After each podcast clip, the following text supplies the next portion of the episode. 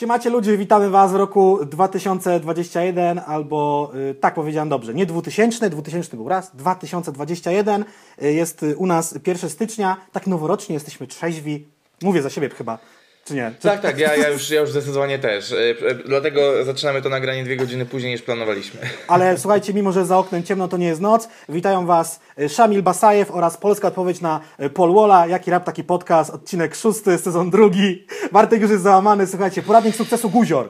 Tak to dzisiaj będzie Tak, wyglądało. tak, tak.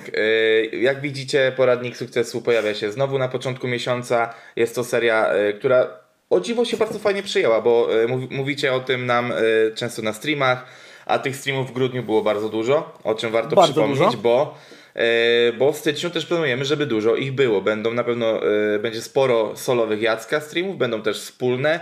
E, Będzie też ciekawy projekt, o którym ci, którzy śledzą nas na Twitchu, już pewnie co nieco wiedzą, ponieważ dyskutowaliśmy sobie na ten temat ostatnio, nawet e, z e, sympatycznym e, Twitchowcem, Twitcherem e, Grubym Mielskim e, na ten temat. E, Teraz tak, chciałbym Wam przypomnieć o kilku ważnych kwestiach, bez których dalsze oglądanie tego odcinka nie ma kompletnego sensu. W ogóle. Przede wszystkim polecamy Wam subskrybować nasz kanał, gdyż iż ponieważ 30% z Was, nas oglądających, jeszcze tego nie robi, także klikajcie czerwony guziczek na dole, dzwoneczek, trzeba tam pierdolnąć e, i to będzie działało. E, O czym warto wspomnieć? Warto wspomnieć o najprężniej działającym medium w ramach Jaki Rap, taki podcast, czyli Discordzie. Na Discordzie dzieje się najwięcej, jest tam nas najwięcej, tam można nas złapać. Złapać też nas można, też nas można na naszym Instagramie, gdzie e, staramy się odpowiadać i publikować w miarę możliwości jak najwięcej. A jeżeli zastanawiacie się, jak możecie wesprzeć ten cudowny kanał, żeby rozwijał się i żeby em, jakość, tego, e, jakość tych materiałów była stale podnoszona, to polecamy, e, polecamy e, zapoznanie się z naszym merchem, który jest bardzo szeroki, a który być może jeszcze w tym miesiącu poszerzy się o kilka już takich stricte insiderskich, fanowskich To może być gadżetów. zajebiste. To może być E, zajebiste. tak, jeż, jeżeli to wszystko wypali, to myślę, że to będzie taki game changer, jeżeli chodzi o kwestię, kwestię tego, tego merchu. E, ha, E, Coś jeszcze? tak, Y, Ja jeszcze tylko dodam o Discorda, że słuchajcie, tam nie, nie bójcie się, gdybyście nie chcieli na przykład dyskutować o muzyce czy coś, a dyskutować o muzyce tam oczywiście można. Zrobiłem tam też takie działy typu tam Można, serial, film, trzeba. gry. Można, a nawet trzeba, gdzie no na przykład co tam polecamy jakiegoś seriala, czy informujemy się, która tam gra jest za dara na Epiku czy innym Gogu. To jest taka społeczność. Słuchamy waszych próśb, jest kanał głosowy, a jak trzeba będzie zrobimy kanał kurde o smażeniu frytek y, y, belgijskich, jakby trzeba będzie stricte dla niego poświęcony, także to będzie rozbudowywane. To jest w ogóle Discord jest zajebisty, no nie? Discord i Twitch, tak, tak, tak. króle, królowie gry ostatnio. E, Zdarza się też tam sporo memów, jest osobny dział z memami, jest, e, jest luźna pogadanka typowo e, odnosząca się do naszych materiałów i do materiałów solowych Jacka, więc jakby dzieje się bardzo, bardzo dużo. Tak jest. Y, I co? Przechodzimy Działo do też, poradnika. Tak, działo się też dużo na pewno w tym roku, o czym możecie posłuchać w odcinku poprzednim podcastu, gdzie podsumowujemy rok. No i ewidentnie jedną z rzeczy przebijających się tam była ostatnia premiera najnowszej płyty Guziora. Y, Z tego też powodu, że ta premiera była tak głośną premierą i rzeczywiście Guzior e, powrócił w fale na białym koniu i zgarnął naprawdę bardzo, bardzo, bardzo dużo i pochwał, i, i sprzedaż płyt jest świetna, i zainter- zainteresowanie osobą jest przeogromne, no to łącząc to wszystko, postanowiliśmy zrobić odcinek e, z serii Poradnik Sukcesu właśnie na temat Guziora.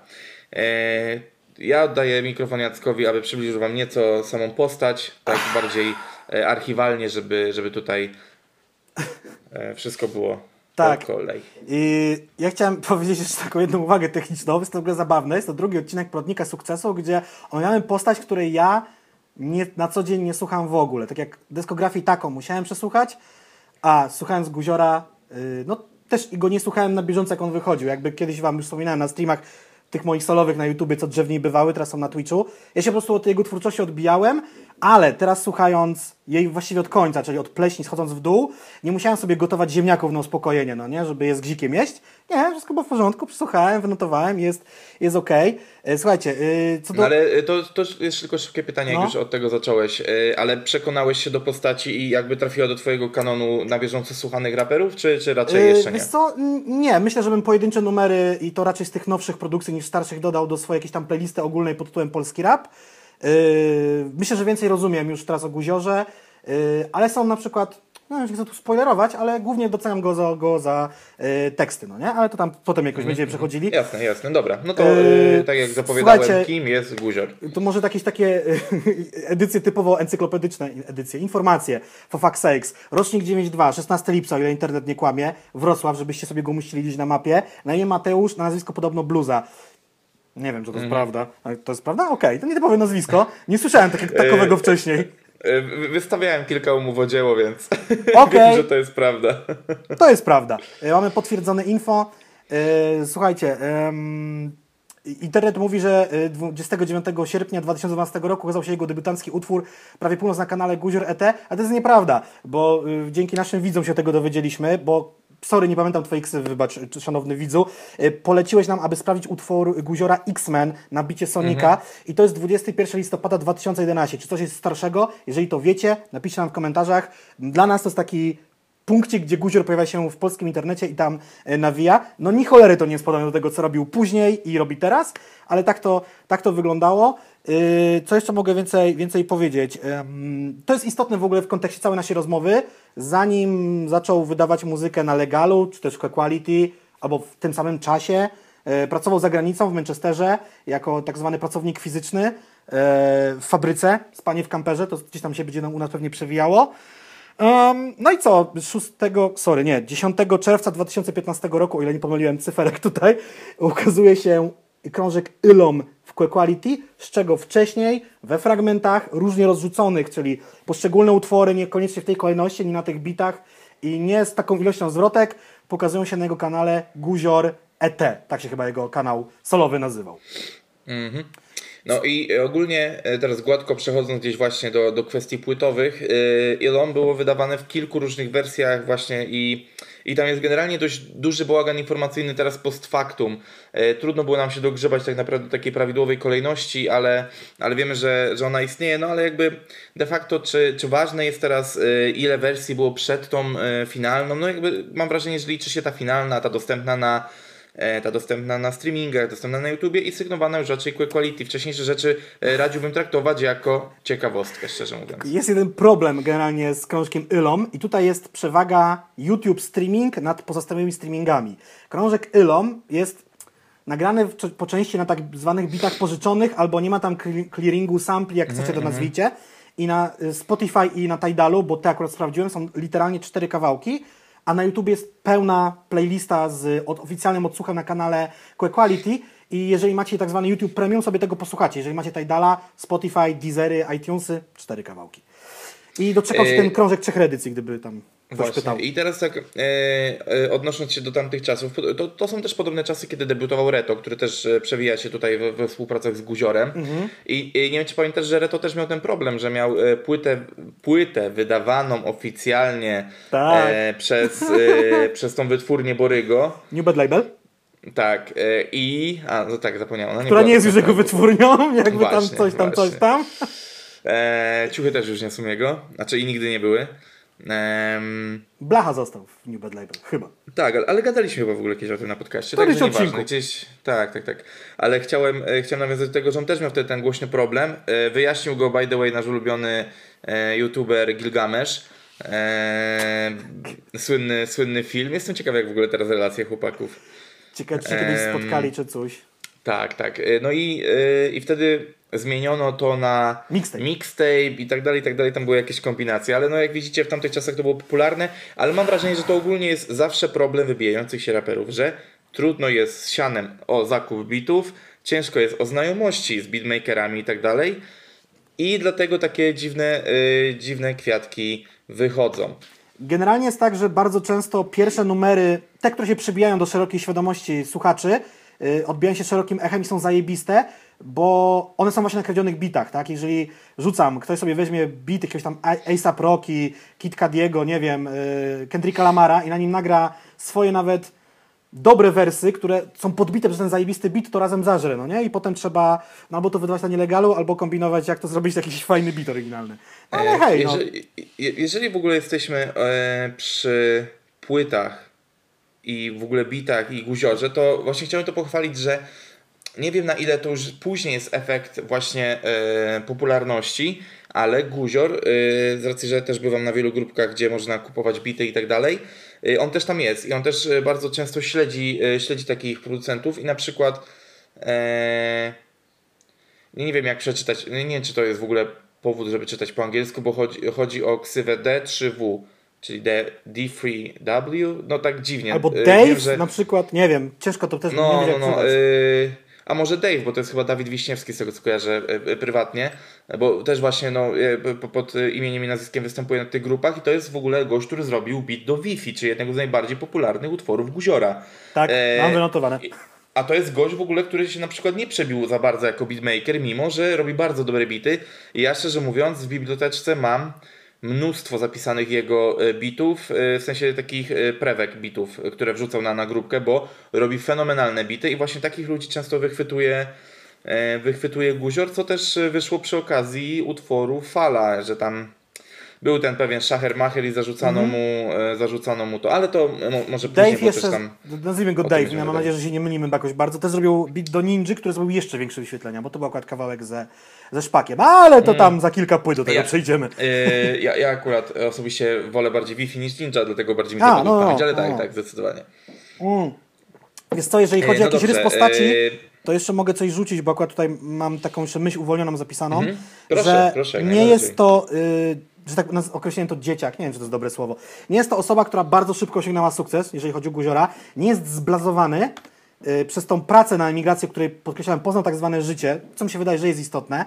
Y, i bardzo często podkreśla swoją indywidualność i że wszystko robi po swojemu. I to będzie wychodziło przy kolejnych krążkach, jak już będziemy o tym też Tak, gadali. znaczy w, e, w, w ogóle mam takie wrażenie, że e, w kontekście Guziora można troszeczkę powiedzieć tutaj o takim symptomie, że e, freak control, kurwa, nie? Że gość bardzo, bardzo dba o, o ogólnie o wszystko, co się dzieje wokół niego e, i, i stara się pilnować e, tego, żeby pewien wizerunek był spójny, wiesz, jakby jasno określony i żeby nic go tam nie nie zaburzało w międzyczasie, ale to gdzieś tam dalej będziemy też się prze- przewijali, ale to widać też od tego Ilon, że tutaj jedna myśl jest już jakby nakreślona od tamtej płyty i ona e, i nie ma skakania później dalej na, przy pomysłach, tylko jest rozwijanie dobrze e, opracowanego pomysłu od samego początku, no nie? E, z- Zerknąłem sobie na teraz na, na tracklistę Ilon No. i szczerze mówiąc, ze wszystkich numerów, takimi numerami, które w ogóle gdzieś jak dla mnie zostały w pamięci takiej, że tak powiem, e, takiego popcornowego e, odbiorcy polskiego rapu, no to jest chyba tak naprawdę Clint Eastwood, bo nawet utwór z na Fide Jebać Vibe nie jest w żaden sposób takim numerem, który jest jakoś zajebiście popularny, no nie? Nie, i powiem Ci szczerze, że pierwszy raz go usłyszałem teraz, jak się przygotowywaliśmy do tego materiału, jakby ja tego numeru wcześniej Mm. po prostu nie znałem. A nie uważam, że jestem jakimś, kurwa, weekendowym słuchaczem Kuba na Fide i sprawdzałem jego rzeczy, nawet jakieś krążki z Fuso jego starsze kiedyś mi się zdarzyło sprawdzać, tak? Jakoś tam oni na, nagrywali Mm. razem. E, Ale też e, a, tak, tak samo e, numer z ONM-em, za, który, za, za, za którą zwrotkę musiał zapłacić kafla, czy tam półtora po ONM-owi. Tak, mam to wynotowane. Guzior, no to też jakby e, to też mu nie przyniosło w żaden sposób, wiesz, e, sławy, że tak powiem, znaczy sławy, no popularności, nie, nie, nie dało mu takiego boostu. Przynajmniej ja tak z perspektywy czasu to uważam, bo rzeczywiście, gdy Elon się pojawiało, to do mnie dopiero dotarło wraz z premierą e, klipu Clint Eastwood na Que Quality bodajże. A ja się w ogóle Eee. zastanawiałem, tak, próbowałem się cofnąć w pamięci, czy ja o Guziorze. Ja na pewno wiem, że Guziora, no musiałem słyszeć, e, chcąc czy nie chcąc, na krążkach Chłeby, tak? W Erotyka Mixtape, Ezoteryka, czy on jest na ezo- ezoteryce? Chyba tak. E, Mam tutaj Tak, Kiri, Kiri Layson. K- na Kyrie Eleison, tak. Ja go bardziej najpierw od- odkryłem u Kłeby i wydaje mi się, że dopiero Evil Twin do mnie jakoś dotarł z singlami tymi mocnymi. Y, Ilom tak totalnie. Wiem, że ta płyta istniała wtedy i w ogóle tam robiliśmy te podsumowania, co jest Tempel organizował, tam ta płyta się przewijała, ale no jakby totalnie nie była to moja bajka. Więc to ja literalnie z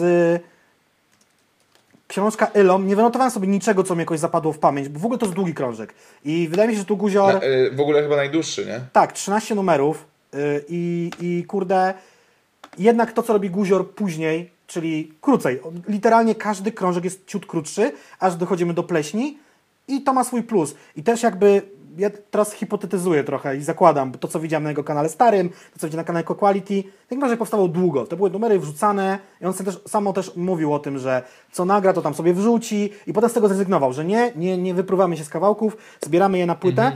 I to była taka trochę zbieranina. Nie nazwali tego mixtape'em, a mogliby, bo i kradzione bity, i to długo powstawało, i jacyś goście są. To jest taki, kurde, kolaż. On ma wspólny jakiś tam motyw, nie ma takiego kakania hop siup, aczkolwiek tutaj gdzieś miałem wypisany jakiś utwór, który był takim, gdzie on tak strasznie na nim zapieprzał i jednak Guzior, jednak lepiej jak jest slow flow, no nie? Mimo, że ja tego slow No, flow no, niekoniecznie jest- jestem jego fanem, to jednak lepiej jak jest slow flow. Tak, czyli podsumowując, długi, długi, mógł być ten krążek krótszy, po prostu, no. Ja y, postanowiłem sobie tutaj jeszcze zerknąć na, mm, na to, gdzie mogłem rzeczywiście po raz pierwszy trafić. I, I rzeczywiście błędem był Clint Eastwood. Bo y, znaczy Clint Eastwood y, zlał mi się w czasie z e, Młodymi Wilkami 4. No tak, E, Gdzie no był tak. i, i, Gu- i Guzior tam bardzo dobrze wypada. Bardzo dobrze.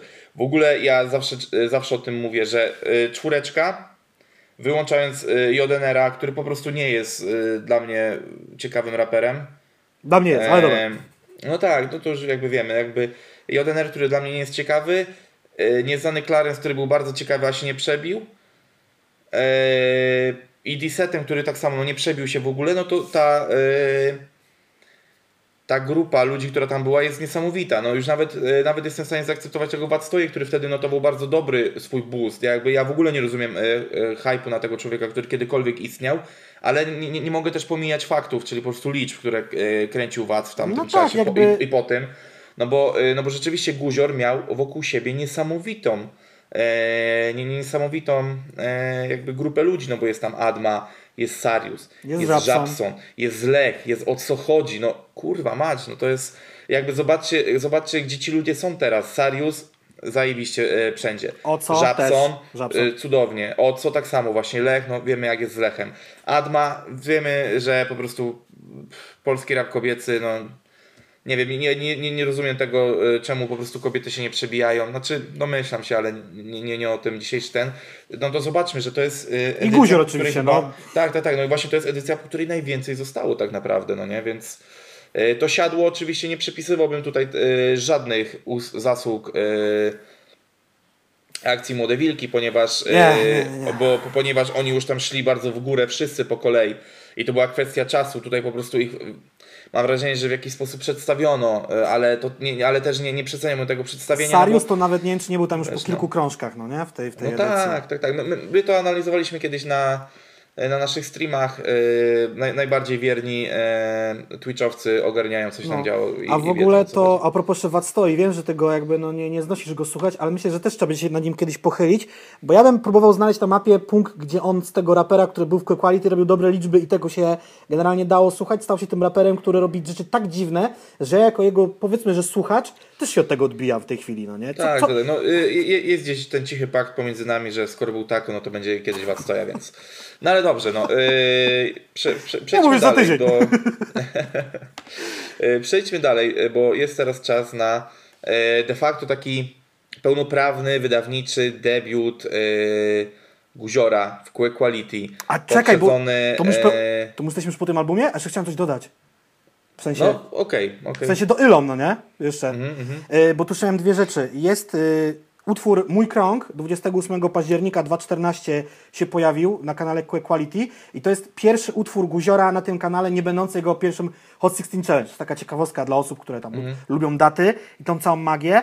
Y, pierwszy teledysk jest 12 kwietnia 2015 do utworu Gold i wiesz co? Y, aha, jeszcze chciałem powiedzieć, że ja odbierałem ten krążek, jak odebrałem, bo ja nie miałem, nie miałem tej takiej ym, nostalgii, bo rozumiem, że osoby, które go słuchały 5 lat temu, dzisiaj mogą go na przykład łagodniej potraktować niż ja, z czego ja uważam, że to jest no okej, no jest krążek, mi jakoś tam nie, nie rozwalił głowy.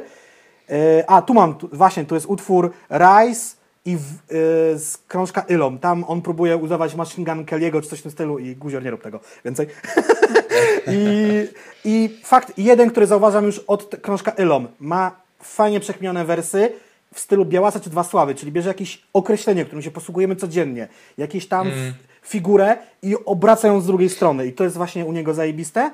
I w utworze Mięta są takie fajne prorocze wersy. Nie lubię rap gry, ale chciał, nie chciał, to jest tak, że wkrótce ją przejdę, etap po etapie bez kodów oprócz trybu Boga, a przechodzę obecnie ludzkie pojęcie, już wiem co będzie, tą chuj nie odpędzę.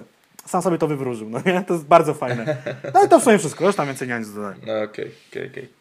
E, Dobra, tak jak e, mówiłem chwilę wcześniej, e, przechodzimy do Evil Twin, czyli te, tak naprawdę tego pełnoprawnego e, wydawniczego debiutu w Core Quality, poprzedzonego e, e, utworami Eche, Omori Omori i Typhoon 9.2. Omori Omori też się pojawiało na składance Hip Hop 2.0 Mhm. e, Core Quality. E, W ogóle e, jestem bardzo e, dużym fanem tej e, bardzo niedocenianej mm, e, niedocenia, niedocenianej składanki. Nie no, tam jest dużo hitów, kurde. E. Niemniej jednak. No tak, ale ona gdzieś tak, e, wiesz co, wiele osób ją e, poczytywało, odbierało jako e, kolejną płytę Quebo, Z gośćmi. a on, ona się okazała nie kolejną płytą Quebo i tak. No, tam ta, ta płyta przeszła, znaczy tam jest sporo numerów, które się zachowały, ale też dlatego, że sporo numerów z tej płyty było po prostu na, na płytach raperów, którzy tam są, no nie? No, a- Oczywiście i tak e, wiemy, że królem i najlepszym utworem z tej składanki jest All Black remix Pawła Bokuna. A czy wiesz co, ja pamiętam, Także że to jest. Tam jest jakiś remix numeru Queby z Solarem albo Solara z Quebo, który ja do dzisiaj y, słucham. Y, powiem Ci jedną No ja już rzecz, teraz tak nie pamiętam i też jakby to nie odcinek o tym, nie? no ale wiesz, że oni wydali potem jeszcze drugą składankę, która jeszcze mniejszym echem się odbiła niż Hip Hop 2.0. To jest dopiero Tak, no, tak, tak, tak, tak, tak, tak. Coś, coś nie mają sześć E, składanek. Dobra, Składanek. Ja chciałbym zwrócić uwagę tutaj na kilka singli i jakby od tego zacząć w ogóle, bo y, z tej płyty jest kilka naprawdę mocnych numerów, czyli Omori Omori, który jest już y, na samym początku, Mhm. Karnawał, SSJ2, czyli same kłopoty, y, Typhoon 9.2, który y, był niesamowicie mocnym To jest y, mój w ogóle. y, Typhoon 9.2 no to jest jeden z moich w ogóle faworytów z tej płyty. Znaczy, to jest najlepszy numer dla mnie, no, oczywiście, z tej płyty, który bym sobie właśnie dodał do playlisty pod tytułem Polski rap różne i podłużne. No, beat skrywy, wielkie kurwa 5, tak powiem. Mm. E, Później też jest świetny numer z Daysem, czyli po staremu. E, Mhm. Mega. Yu-Gi-Oh! Mega kolejny numer. Uwielbiam w ogóle. Ja w ogóle jestem inaczej. Jak przygotowywałem się do tego, odkryłem jak bardzo wielkim fanem Guziora jestem, bo ja już mam, ja już trochę mam tak, że znamy się od y, pierwszej trasy z chłopakami. Sporo koncertów razem zrobiliśmy i ja sam, i później y, w ekipie Winiary Bookings i tak dalej. No jakby mnóstwo, mnóstwo y, rzeczy. Y, Też mam takie wrażenie, że, że, że całkiem się lubimy. Y, sp- Spotkaliśmy się też y, raz czy dwa jakby po, poza koncertowo, a poza tym spotkanie koncertowe też super. I kurde, y, już tak troszeczkę traktowałem to na zasadzie takiej, no Guzior jest, Guzior to jest ten raper, z którym łączymy biznes i tam e, to, to, to się lubił i tak po prostu on był w mojej świadomości, a teraz przesłuchując sobie na nowo te wszystkie rzeczy, odtwarzając, czy też na streamie z wami i e, czy, czy tutaj e, samemu, uświadomiłem sobie jak bardzo dużo numerów lubię z jego płyt. Naprawdę, to tak e, autentycznie mnóstwo. Jerry Springer też super numer. E, piniaty, piniatą nigdy się jakoś super nie rałem, ale jakby no, zobaczcie, jeżeli ja wymieniam 8 czy 9 numerów z 13 z płyty, to jest naprawdę bardzo dużo. Uwierzcie mi, że biorąc pod uwagę to, jak wygląda teraz muzyka, e, wyciągnięcie jakichś e, 70-80% numerów i zapisanie ich realnie do swojej playlisty jest naprawdę dużym wymaganiem, bo teraz bardzo jest trudno, bo jakby żyjemy w dobie głównie singli, tak? Słuchamy singli, e, single są najważniejsze. Nie bez powodu też się wzięło określenie kawałek, No. jako kawałek czegoś. Więc jakby no, y, jest teraz ten taki problem, że głównie słuchamy jakoś fragmentarycznie tego wszystkiego, no nie? Więc Kurde. No Ja właśnie, ja z wiekiem to straciłem, bo kiedyś to słuchałem tylko singli tak bardzo, że słuchając niektórych numerów jako nastolatek nie potrafiłem w ogóle powiedzieć z jakiego są krążka, bo to był dla mnie numer rapera X o takim tytule, a nawet nie wiedziałem, że on był na tej czy na innej płycie, potem musiałem... nie, no to, to, to, to ja miałem odwrotnie, że zacząłem od y, wybiórczego słuchania, później patologicznie słuchałem całych płyt. Y, W imię zasady przesłuchałeś raz, nie przesłuchałeś wcale i tak dalej, i tak dalej. No, był, był, był w pewnym momencie taki truskulowy najazd na ludzi słuchających ogólnie rapu, że musisz kurwa przesłuchać 500 razy, żeby wyrobić sobie zdanie, inaczej się nie wypowiadaj. No pamiętamy te czasy, było kiedyś, tak? No było, było. Em, I teraz jakby y, ilość muzyki jest tak duża, że trudno jest sprawdzać całymi płytami, a ja zawsze najbardziej doceniam tych artystów i te albumy, e, które Ale- jestem w stanie przesłuchać od deski do deski, a niewiele jest takich, naprawdę niewiele jest Ale takich. to wiesz co, powiem Ci tak, y, to jest, mam dwie myśli teraz w głowie, ale to też m, może, może być tak, że ktoś może sprawiać błędne wrażenie, że ktoś będzie tak umiejętnie dobierał single, będą tak zajebiste te single, że wszyscy stwierdzą, kurde, ten gość jest zajebistym raperem, a ta reszta tych kawałków na jego albumie będzie taka yy. No ale, ale na tym polega w ogóle porączka większości polskich raperów. Że Ale- wypuszczają 3-4 dobre single, a płyty są chujowe, no nie? No i jakby potem, wiesz, w tych rankingach całorocznych y, jest takie wrażenie, no tutaj pan raper X tutaj bardzo dobry numer wydał, no tak, ale No. jego cały album to jest generalnie kaszana. Y, Ale jeżeli chodzi o Guziora, bo to też mam jedną myśl, y, od y, Evil Twinów w górę, bo przy Ilom to nie mam akurat zdania, według mnie są zajebiście dobierane single, ale właśnie nie, żeby oczarować tam, kurwa, słuchacza, że a mam chujnie na płycie, a single są dobre, nie. Te single reprezentują, y, mają cię zachęcić, że są zajebiste. Kup płytę, bo tam jest więcej dobrych numerów, niekoniecznie w tym Tak, klimacie coś takiego, to jest, y, no tak jak to powinno być, tak, że O, w ogóle y, wy- wybiegłeś teraz myślą, ale powiem to teraz, teraz, żeby nie zapomnieć później. No. Pleśń jest tego najlepszym przykładem. Tak, tak. Że wyszły mega mocne single, a zawartość okazała się równie dobra dalej, no nie? Ale to y, później, no, jakby dwie płyty dalej będzie, nie? jeszcze przy tym Evil Twinie chciałem rzucić tylko, żeby dla, dla tych y, histo- No, no. historiografii 24 luty 2017 roku wychodził ten krążek, czyli dwa lata po pierwszym i u Guziora są te długie przerwy. Płyta jest w tej chwili złota, numerów jest 12, a gościem jest tylko Days i DJ Flip. Tak powiem. Y, dokładnie. Y, ja dodam jeszcze tylko od siebie tutaj, że mm, przy tej płycie zaczyna, zaczyna wychodzić to, y, co u Guziora też się bardzo później dobrze przewija. Świetnie napisane refreny. Tutaj, y, tutaj te kilka, y, kilka re, refrenów niesamowicie fajnie się wybija. To nie zawsze są melodyczne refreny, nie zawsze, często pojawiają się pow, powtórzenia kilku słów czy zbitek słów. Śmialiśmy się z tego ostatnio na streamie, że zawsze jak pojawia się, nie wiem, David Moyes jako... Ksywa rapera, tak? I, i powtórz... Nie, sorry, no ksywa znanej osoby. No tak, tak, ksywa znanej osoby i mu, musi być kilkanaście razy powtórzo, powtórzona, bo inaczej refren nie wypali.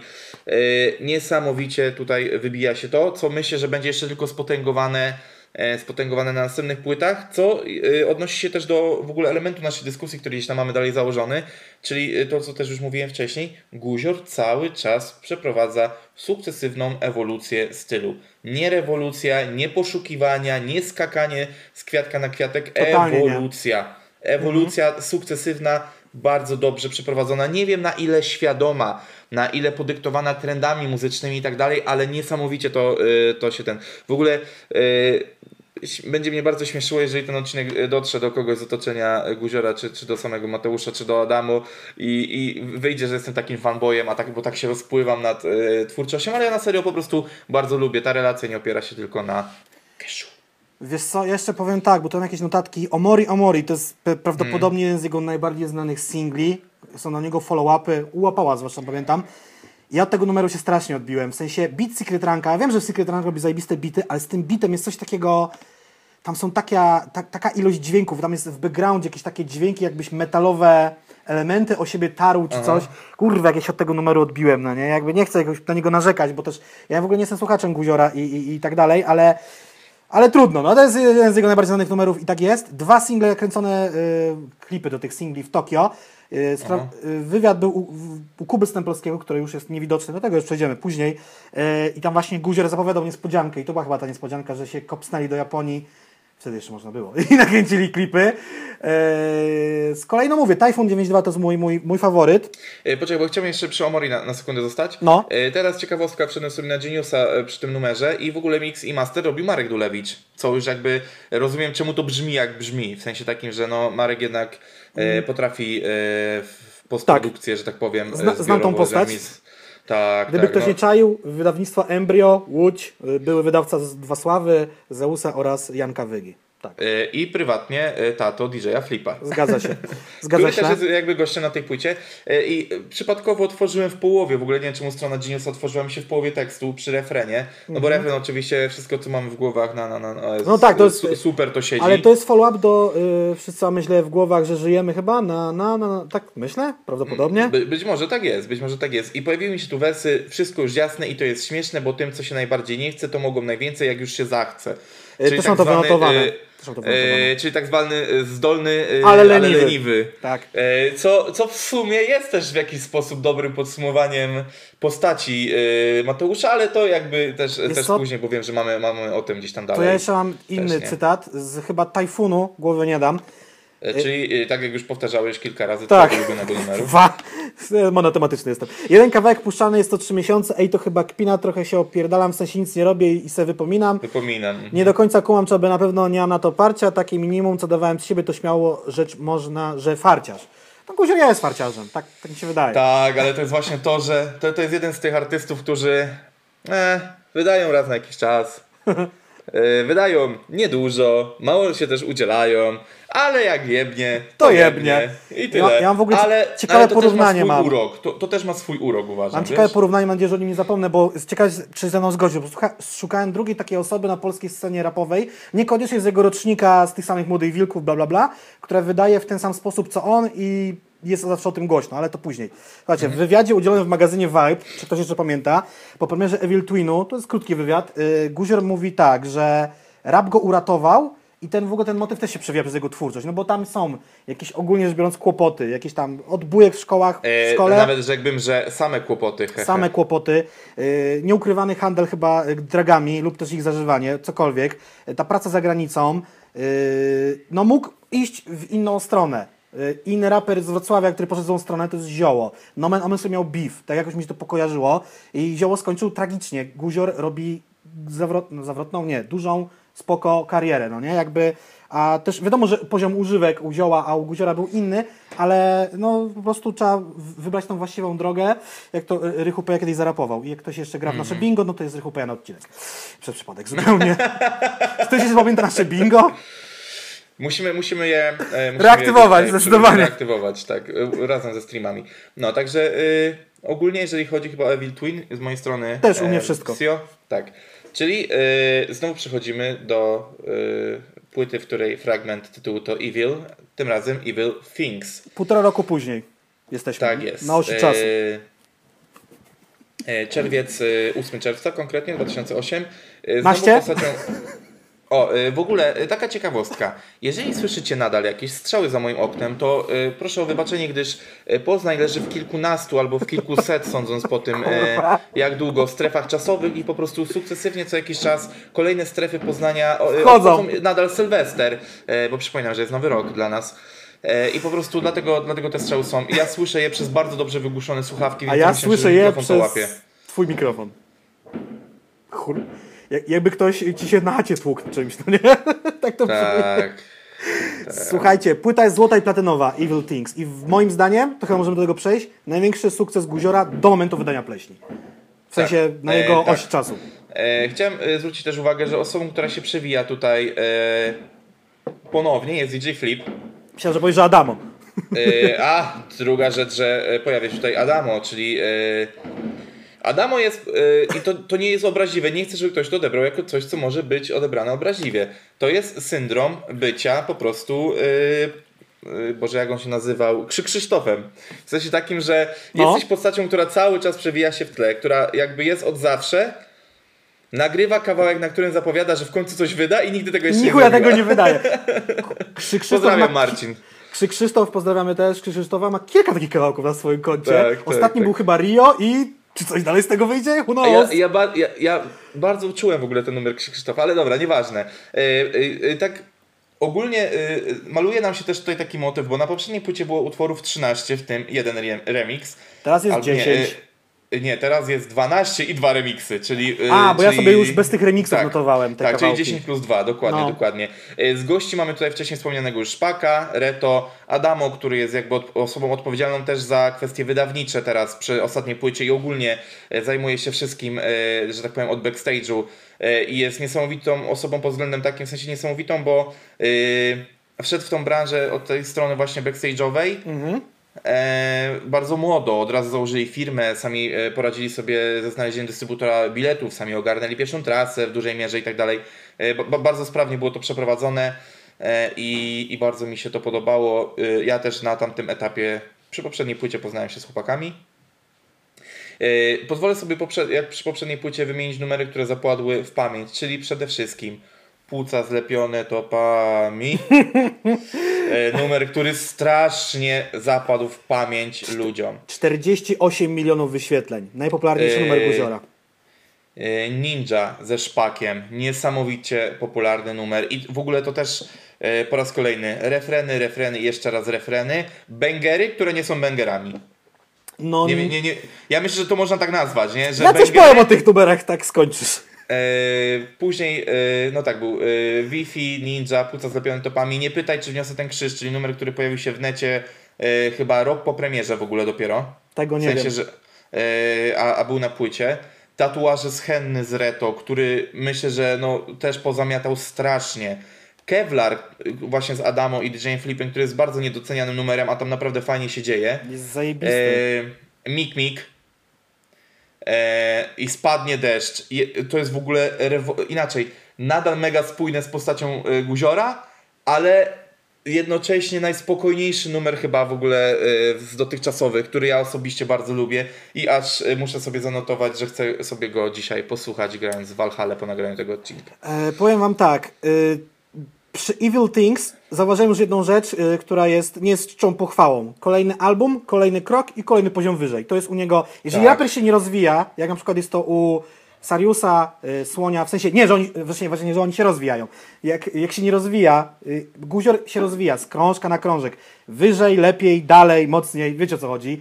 Czy, czy Kłeby, tak? Są tacy raperzy właśnie, no nie wiem, Słoń, Sarius, Guzior, Kłebo i tak można wymienić, nie wiem, BDOS na przykład. Jak ktoś stoi w miejscu albo, albo robi jakieś dziwne eksperymenty, nietrafione zupełnie, chyba to ja, to jest potem źle. I słuchajcie, mm, ja jestem, chciałem, to nie wiem, powinienem o tym wspomnieć na początku, ja jestem teoretykiem Guziora, bo się go, że tak powiem, nauczyłem w, przygotowując się do tego podcastu. E, Bartek jest praktykiem Guziora, więc ja rzucam taką myśl, że jest to najczęściej słuchany i do tej pory, do momentu wydania Pleśni, chyba z największymi sukcesami album Guziora, Evil Things. Tak, tak, tak, zdecydowanie, zdecydowanie. Co też jakby fajnie, po- fajnie obrazuje, że e, ewolucja stylu wiąże się z ewolucją, e, że tak powiem, portfela komercyjną, ewolucją popularności i tak dalej. To jest Złota i platynowa Yy, płyta. tak, tak, to, to, to jest y, y, Wiem, że to się będzie powtarzało i mnie czasami w takich materiałach denerwuje takie powtórzenie, ale rozumiem też osoby, które robią takie materiały, że pewne rzeczy muszą wybrzmieć i właśnie my, my często zwracamy uwagę właśnie na tą ewolucję i to jest, to jest niesamowite, bo nie jest aż wcale tak y, powszechne w polskim rapie. Jak to komentują swoje utwory Teda i Sermich, styl, pasja, konsekwencja. Yy, Słuchajcie, No bo też, bo, bo też warto No. zwrócić uwagę na to, że często raperzy odnoszą sukces po tym jak nie sprawdzili się w, pewnym, e, w pewnej stylistyce Mhm. i szukają innej, e, siadają w tamtej, wychodzi im na, na przykład na dwie, trzy płyty i idzie dalej. Więc no jakby e, na przykład Sarius jest takim gościem, który poszukiwał długo, no nie? yy, Bardzo długo, że go Tak, nawet. albumy, albumy, no jak, jak nie, nie można zestawić tych starych albumów, albuma, albuma. Starych albumów Sariusa z tymi nowymi, bo to są zupełnie różne rzeczy, co nie znaczy, że są rzeczami złymi. Myślałem, że powiesz o co chodzi Są w ogóle. innymi. A o co, no też, no ale o co chodzi, no to tu Teraz jest, on w ogóle, no, jak tak, zresztą tak. słyszeliśmy, wraca do tego starej rzeczy. Słuchajcie, trzy największe single z tej płyty i prawdopodobnie trzy najczęściej słuchane utwory, chociaż nie wiadomo jak tam fala popłynie, y, Guziora. Płuca zlepione topami. Esencja stylu Guziora. Y, Dla osób, które go lubią, to jest props, dla mnie to jest wręcz rzecz odrzucająca. To jego slow flow przejarane tam jest już jest tam wykręcone na maksa. Właśnie tego nie, nie mogę słuchać, ale okej, jasne, że ten numer wam się podoba, kumam to. Nie, to ja na przykład Yy, uważam, że to jest y, jedyny numer o jaraniu, który ja jestem w stanie słuchać, nie? Ale to też O, fakt. chociaż, chociaż dobra, dalej później jest Kuszkoma, która e, po prostu ma e, dość duże repeat value, no nie? No, Kuszko ma props zdecydowanie, a chodzi o to, że ja yy, w ogóle nie jestem zwolennikiem tych kawałków o jaraniu, one zazwyczaj są infantylne, ten jest spoko. Ninja ze szpakiem, tam jest z kolei ta barwa głosu Guzia taka rozedrgana, też nie dla mnie, kij z tym. Yy, Co do Wi-Fi mam tutaj taką y, chyba wersy, czy, czy znaczy to nawet nie są wersy, tylko są fragmenty wersów, jakiś fafroch mi tu lata, próbuję go złapać. Yy, mogę to naprawić, Mati, potrafisz, jak czujesz to napisz, pierdol te dragi, czyli on tam, to są literalnie cytaty z osób z jego bliskiego otoczenia, nie wiem, czy to, czy jego partnerki, czy jego jakieś tam, nie wiem, mamy, czy kogokolwiek, yy, czyli posłuchał może osób mądrzejszych od siebie i, i poszedł tę muzykę, co jest spoko. Co do, wymieniałeś Kevlar, Mik Mik i, i Uppercut, to są numery, które ja z tej płyty na pewno lubię i, i Kevlar, tak jak sam mówisz, jest niedoceniony. E, A z kolei Uppercut, mam taką myśl tutaj zapisaną, że to jest istotny numer autobiograficzny dla Guziora. E, bo tutaj jest tak, to nigdy nie jest kolejna piosenka, dlatego nie wpada epka za epką, co też tłumaczy sposób wydawania w ogóle guziora. Nie miałem e, lekko za łebka, więc trochę podrosłem i nabrałem masy. I potem z roca jest, się wziąłem do pracy i już niczego nie lękam. Się patrzą chłopaki, jak ogarniam traki. Kurwa pierwszej klasy i milion tam pęka. Tak, tak wyszło. Na plus oczywiście. E, Nie, nie wiem, czy teraz y, nie można uknąć takiej myśli ogólnie, że system pracy y, Guziora to jest trochę też taki system pracy takich żabich skoków, że robię, robię, robię, robię, wydaję, Jest jakby pierdolnięcie. zgarniam co... y, tak, jest pierdolnięcie, zgarniam wszystko, co ten sukces dał, czyli gram dużo koncertów, bo on naprawdę w pewnym momencie już grał, kurwa, nie wiem, chyba w Poznaniu w jednym roku to ze 4 albo z 5 razy. To jest możliwe. Że jakby właśnie tam dzieje się dużo, dużo, dużo. Później następuje wyciszenie, wygaszenie, zebranie tematów i powoli znowu jest uderzenie, spięcie, praca, praca, praca, praca, praca i zbieranie plonów. E, I nie wiem, czy to jest kwestia lenistwa, e, pewnej nie wiem, właśnie takiej, nie wiem, może niechęci do pracy albo przemęczenia branżą i tak dalej, bo y, bo to też się wiąże też z z trybem melanżowym, o którym y, bardzo często rozmawialiśmy z chłopakami, że Tak. oni pierwszą trasę opór przemelanżowali, druga była spokojniejsza, później znowu się trochę odpalili i tak Ale wiesz co, to co ja... ba, ba, y, bardzo sinusoidalnie w ogóle u nich to wszystko y, w życiu, y, mam wrażenie, że w życiu i w twórczości bywa, no nie? Mhm. A, nie- a wiemy, że jakie życie taki rap, a jaki rap taki podcast. Dokładnie, a ja nie wiem, czy to były, czy to były wersy, które padły na pleśni, czy na, czy na, chyba na pleśni, ale mogły być też wcześniej, że Guzior alkoholowi już chyba podziękował, no nie? Przynajmniej, czy nie wiem, czy totalnie, czy w większej ilości, ale tutaj jest, że, że to, mu, to mu nie szkodziło na takie wersy, że od dealera do delirki. Mogę to w sumie sobie, sobie Ctrl F i zaraz nam wszystko się wyjaśni. E, nie, nie wyjaśniło się? Co jest? A mam, y, to jest na pewno na pleśni. Od dealera do delirium. Y, Tak, tak, Takie były te wersy. I coś jeszcze mówiłeś y, z tym y, ukrywaniem się. No, może do tego przejdziemy, do tej, bo tam mamy ten podpunkt nasz ulubiony, y, niekomercyjny, że ma wartość komercyjną, ale rzeczywiście tak jest. Ale on już chyba na Ylomie albo na Evil Twin malował, że, y, czy rapował. Nie, to nawet było w tych X-Menach chyba. Czekaj, bo sobie to wynotowałem. Yy, kurde, jednak ze mnie wynotowałem. Czekaj, czekaj, czekaj, bo tu użyję Ctrl F, to jest magiczne. Mhm. A, Znaczy wiesz co, ja mam wrażenie, że, że to może się u niego przewijać, bo dobrze wiemy, że bardzo często jest po prostu tak, że muzycy chcą robić muzykę, tak, a jakby, a efektem ubocznym jest sława i tak dalej. Mm, ale, co ja w ale sumie trochę rozumiem, no nie, ale, ale też trzeba pamiętać o tym, że to jest ich praca i powinni, znaczy to, to też się przewijało u Tako, takie to wieczne marudzenie na to, że sława ciąży, ja to rozumiem, ale pamiętajmy też, że to jest wasza praca, więc wiesz co, tak. ja u Guziora jak go słuchałem, może go słuchałem niedokładnie, ale wydaje mi się, że w miarę, taki utwór w stylu tako, że o Boże ci fani tacy straszni, a to miał taki kawałek, że tam wchodzi do łazienki, a tam jakieś małolaty coś ćpają i o, to ten znany raper, ale co miałem powiedzieć o nim, on już bardzo, bardzo, bardzo wcześniej deklarował, mam puste płótno, mam farby i to ja decyduję o tym, co namaluję i w jaki sposób. On bar- podkreśla swój indywidualizm y, i, i nie wiem, jak go tam na tle sceny określić, czy on tam jest kurwa w trendzie, czy go w trendzie nie ma i czy te bity są na, tre- na topie, ale Ja myślę, ja zawsze myślę robi że to, on co jest, chce, no, on jest swojej. Ja, ja myślę, że on jest w swojej niszy i, i tyle po prostu. I on jakby w tej niszy jest królem, no nie? Mhm. E, A, a to, że ta nisza jest dobrze przyjmowana, to jest inna kwestia, no nie? No, no. Bo rzeczywiście nie, nie, nie ma raperów. W sensie nawet zobacz, że e, przy dużych sukcesach Palucha, później Szpaka, e, było, e, czy Kłeby, oj, u Kłeby to już było straszne, Be, no. u, u, u BDS-a tak samo, jest mnóstwo wannabe. O tak, o tak. A u Guziora nie ma tego. Nie ma ludzi, którzy przeciągają i tak dalej, no nie wiesz o co chodzi. Nie, nie ma tego tak dużo. A nie, nie, nie mogliśmy na do nich nie dotrzeć, no nie? Jakby to też ten, ale No tak, Kuba może ale, ci chodzi, no, ale, nie? bo, ale na przykład to, że my do nich nie dotarliśmy, może też oznczać to, Że że, tak, nie, że tak nieudolnie właśnie, że tak nieudolnie próbowali to skopiować, że się nie przebili, że zresztą ten, ta, ta stylówka jest, bo jakby wiesz, BDS y, czy czy chociażby Quebo, czy Szpaku byli najlepsi w danej kategorii. Ale ta kategoria nie była jakąś wyjątkową, no nie wiesz o co chodzi. A Guzior jest właśnie bardzo specyficzny, przez co y, od razu jak, bo jak, pod, jak zacząłeś podrabiać Quebę, no to jeszcze mogłeś zawsze y, uchylić się, że podrabiam jeszcze kogoś tam, albo odnieść się do Ameryczki. A, a tutaj z tym guziorem nie jest tak wprost, no nie? W sensie takim, że jak zaczynasz go podrabiać, no to bardzo, bardzo yy, łatwo, jest, y, łatwo jest zarzucić tej osobie, która podrabia to, że podrabia właśnie konkretnie guziora, no nie? Kurde, najwięcej takich, największa plaga y, podobnych do siebie osób była wtedy, kiedy były te afrotrapy tak cholernie popularne, nie nadal są.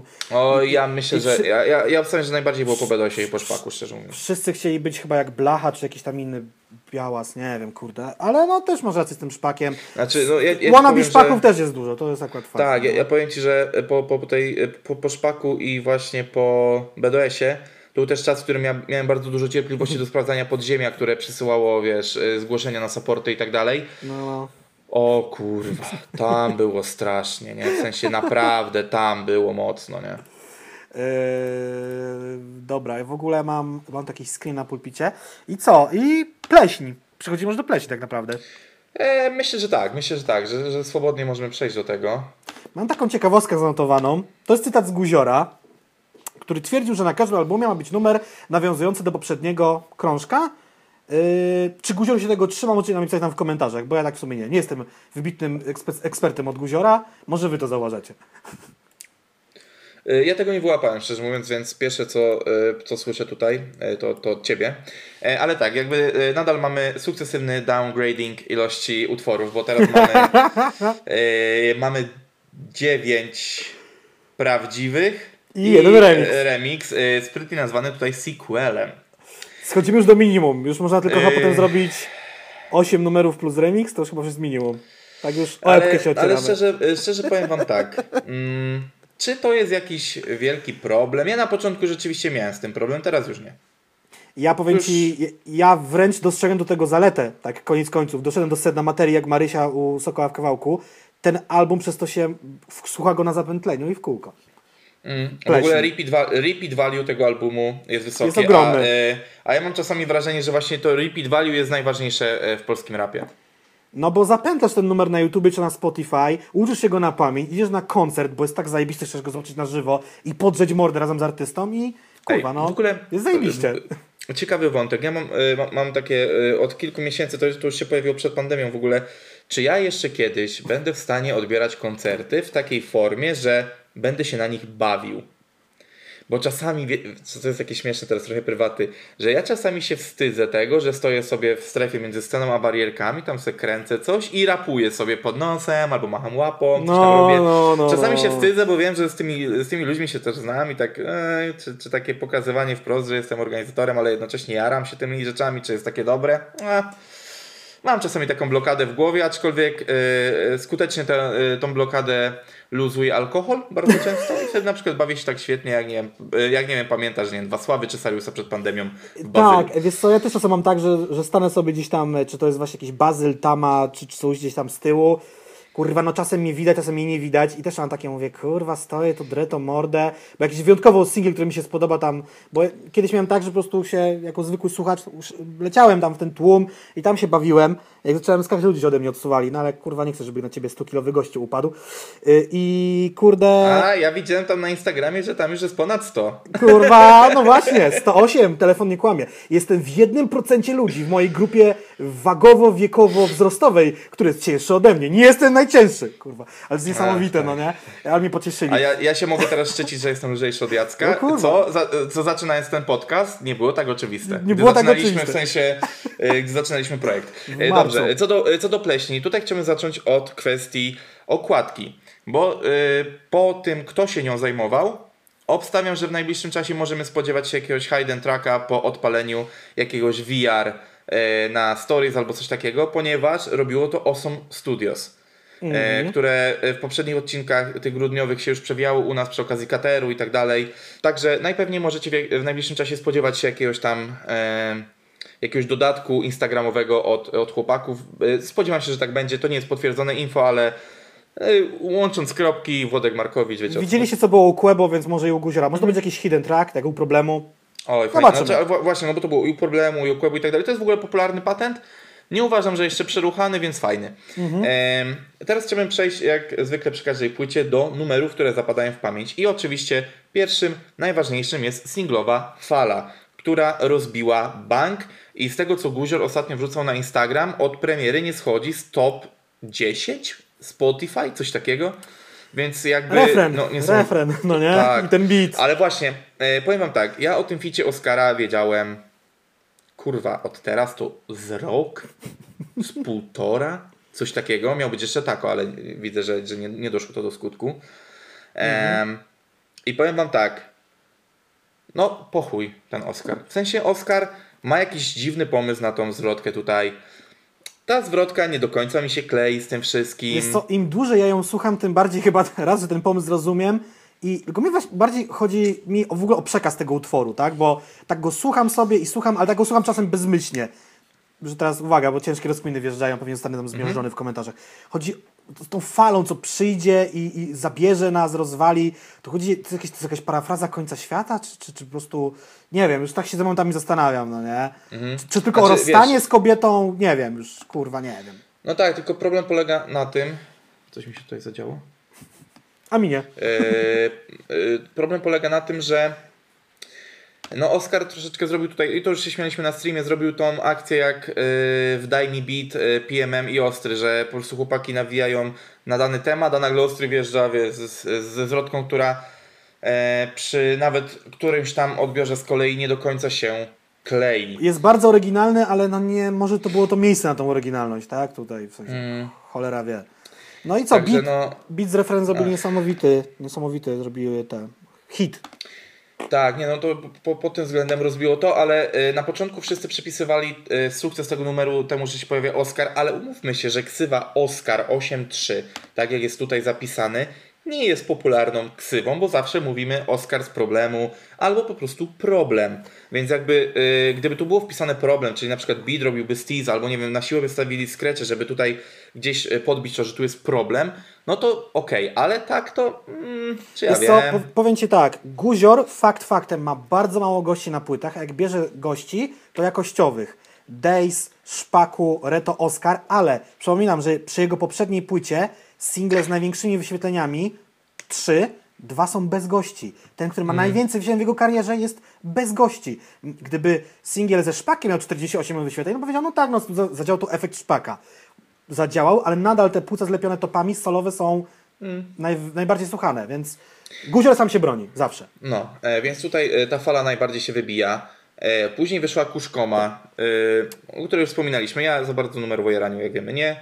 Ale Kuszkoma właśnie ma to, że im więcej słuchasz, tym bardziej się osłuchuje i jakby ten sam fakt jarania troszeczkę mniej przeszkadza i tak dalej. Jest, jest, jest bardzo fajnym numerem, plus miejscówka do kręcenia klipu jest świetna. Alwernia pod Krakowem. y, Z tego, Tak jest. co czytałem, jedyny polski klip rapowy tam nakręcony. Nawet nie wiadomo, czy ktoś wcześniej próbował, czy nie próbował. Guzior był pierwszy. Mm, dokładnie. E, I później wyszło Blueberry. E, Zdradzić mogę, że Blueberry też słyszałem na kilka tygodni przed premierą. Ja sobie Eee. zapisałem, że to jest y, numer klubowy. I to jak gdyby kluby były otwarte, to pewnie by tam leciał. Tak, tak, ale to, to też jest ta rozkmina, o której ja e, gadałem na solowym streamie, później też na streamie z Tobą, że to jest ogólnie ta tendencja, która dzieje się w polskim rapie, że rap przejmuje miejsce muzyki dance, bo w Polsce nie istnieje coś takiego jak muzyka dance, bo zaraz muzyka dance staje się disco polo, a tutaj albo jest, po, albo jest jakiś pop, No. a tutaj, a tutaj e, jakby wiesz, ta klubówka mi nigdy nie przeszkadza. Ja, ja byłem bardzo dużym fanem na samym początku, jak to się pojawiło. Myślę, że przed pierwszym milionem odtworzeń języka ciała, Tymka. I w ogóle patentem na, y, y, na muzykę klubową, rapową. Ja bardzo lubię to. E, Mi to w ogóle nie przeszkadza, daję zawsze temu troszeczkę więcej luzu, nie spinam się o warstwę tekstową i tak dalej, bo też umówmy się, że Blueberry nie rozpierdala tekstowo, no nie? Y, Ale na, na, nawet te wersy wow, ale bubel są tak jakoś, nie no super to pasuje ogóle, kto i, dzisiaj i to używa flow, flow, no nie? bubel? Kto dzisiaj słowa? Yy, a kto jeszcze mówi Biba, nawiązując do e, Tak. jednego z numerów Guziora, więc Dokładnie. super. Więc tutaj te trzy single bardzo mocno siadły, Mhm. ale i tak mam wrażenie, że takiego szumu największego narabiło zaraz po premierze Trapstar. Ilość e, nielegalnych uploadów po północy, jak tylko można było skądś pobrać i wrzucić na YouTube Trapstar, była niesamowita i jak na przykład patrzę teraz na tracklistę na Geniusie, Mhm. to właśnie Trapstar ma najwięcej wejść w tekst zaraz po fali. Okej, tu się chciałem na chwilę zatrzymać, bo o ile się orientuję, to Trapstar y, to jest ten utwór z, tą, y, z tym jakby, y, z tym obrazkiem, gdzie stoi guzior i tam jest od cholery nawiązań do jego twórczości Tak, wcześniejszej. tak, tak, tak, na to tak. też czy Maciej Dąbrowski, człowiek Warga, zwraca uwagę i w ogóle tego słucha. Y, ja zauważyłem dwie rzeczy w tym numerze. Jest od cholery follow-upów do Harry'ego Pottera tam, co akurat jest spoko, bo ja Harry'ego Pottera lubię. No, e, ka- ka- każdy ma jakieś swoje, swoje coś w ogóle, no nie? Swoje- Bo na swoje przykład coś, no. zau- zauważ, że Szpaku ma te motywy z, e, disneyowskie, czyli Ale tam też, e, e, Różowa tak- Pantera, Króla Lwa. Ale to jest tak zwane chińskie bajki, o których wspomina z kawałkiem Tak, z, z tak, guziorem tak, tak, tak. wcześniej. Że właśnie anime i Harry Potter jest bardzo takie e, guziorowe. Znowu na przykład e, kartki ma e, nawiązania do Krainy Lodu, Wiedźmina bardzo mocno i też Harry'ego Pottera, no nie? Tak, i coś chciałem powiedzieć. Miał to być ten numer nie bardzo siedzi. I dopiero. Oj, to mi siada. I ja dopiero zauważyłem po jakimś czasie, tam jest pocisk na wenę, którego nie zauważyłem na początku. No, Na jego y, super y, y, blokowanie produktu, o którym też wam mówiliśmy wcześniej. E, tutaj no, ogólnie te numery wszystkie są bardzo spoko. Nie ma tu, ale tak rzeczywiście idąc tym kluczem, który bym zapisał, no to zakaz, opór, bardzo dobry numer i on mi siadł bardzo mocno, bo ja tą płytę słuchałem jakoś o czwartej nad ranem, potem zaraz jak wyszła. Zakaz, Blueberry, Trapstar, Boiler Room, Fala i Kuszkoma. I znowu wychodzi na to, że 7 numerów z 9 jakby jest do zapisania na playlistę. Więc jakby no znowu jest ten motyw taki, że da się tą płytę wrzucić prawie całą na playlistę, albo też przesłuchać całą od deski do deski, no nie? Ja generalnie nie notowałem sobie jakichś moich faworytów z tego krążka. Myślę, że jeżeli tu już miałoby być coś, to y, Blueberry, a potem Fala. Ym, mm, Wyszedł w ogóle potem jeszcze klip teraz, Guzior Kukon, Boiler Room. Jestem ciekaw, y, jak ten numer sobie poradzi, bo Kukon też chyba jest w ogóle teraz takim, nie wiem, fali wznoszącej, jest bardziej popularny. Się tam zrobiło trochę, y, y, nie wiem, wyświetleń wokół niego, też ten single z Quebo. E, W kawałku Boiler Room w ogóle wyjaśnia tego gościa, co zajebał mój plecak z hajsem. Do tego Mhm. jeszcze przejdziemy przy okazji kolejnego jakiegoś podpunktu. E, co to mam jeszcze wynotowane? Hmm. Nawija, że, miał, że, że rozumie Kaniego, yy, żebym teraz nie, nie, nie walnął głupoty, bo Kanie miał, byłem nawet w IMAXie przecież na, na takim pokazie, ni to teledysku, ni to jakiegoś show. Tak, y, Jesus is King, tak? Y, Ten krążek i że on tutaj tłumaczy jak przelot Kaniego, że z gospelem rozumie, bo czasem ma też takie odloty. Mm, Fajne są też te wersy o tym, że chce spokojnie robić muzę, a i nie interesujesz go, czy kolejny numer będzie hitem i że siedzi w tym studiu i kuje kolejne numery. To chyba było też fajne nawiązanie do tego, co mówiliśmy wcześniej o tym, jak, jak on tworzy. Yy, No, że nie chce latać po mieście, już go tandeta i blik, który nie obchodzi.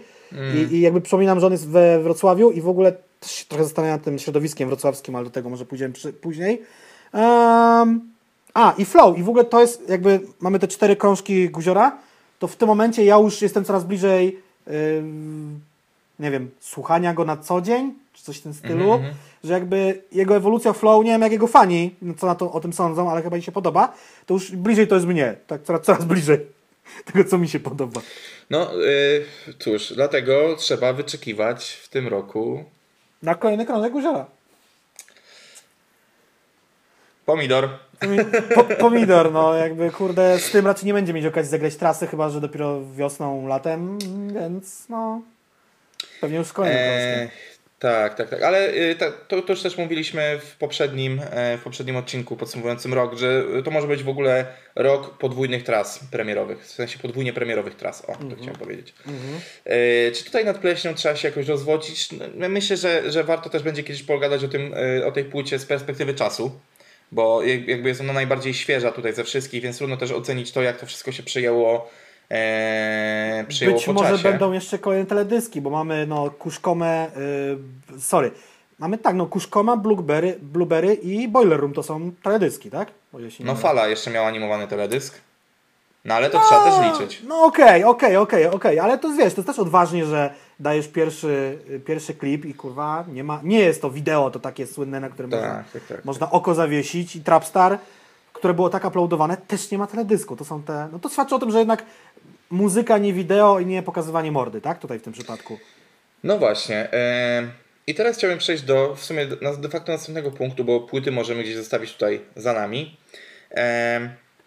Często jak rozmawiamy o, tej, yy, o twórczości Guziora teraz przy okazji tych płyt, yy, mówimy o tym, że coraz mniej tych utworów jest, yy, coraz mniej też, znaczy bardzo mało utworów też teraz jest dostępnych w sieci.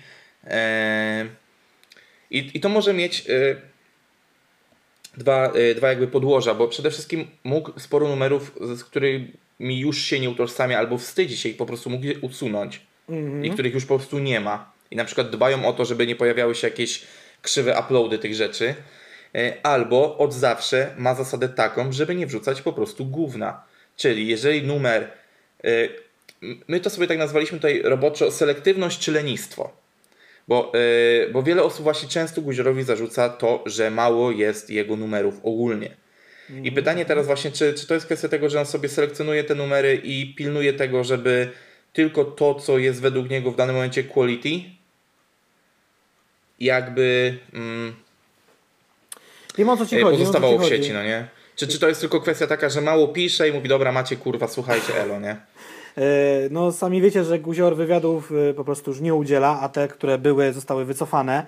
E, Też wszystkich nie sprawdziłem, a szkoda. A one były też bardzo lakoniczne. To jest ładne słowo, które gdzieś tam się pojawiło przy okazji jego wypowiedzi. Są lakoniczne, to jest dobre określenie.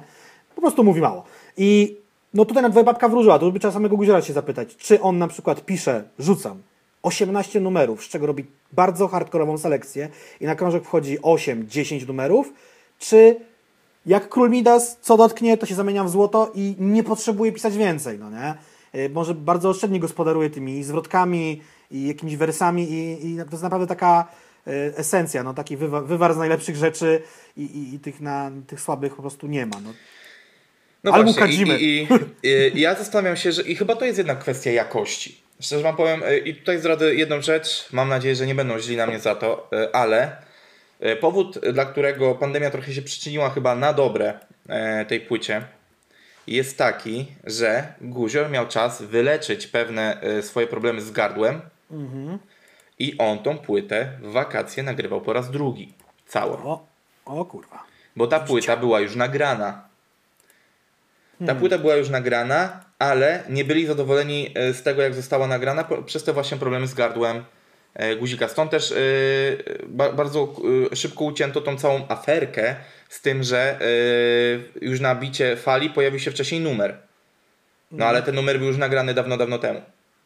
Tak, tak, tak. No i widzisz, i Na co są też tam jakby dowody, ale to nieważne, o tym gadaliśmy już kiedyś czy gdyby ktoś miał, ktoś robił coś po łebkach albo stwierdził, mach na to ręką, dobra, wypuśćmy to jak jest, bo no wiesz, jakbyśmy, to jest tak jakbyśmy mieli nagrany podcast i coś byłoby tu nie tak, ale byśmy stwierdzili, dobra, kurwa, już coś tam, przypomina to oko i wypuśćmy to, bo trzy czwarte generalnie materiału powiedzmy jest w porządku, no nie?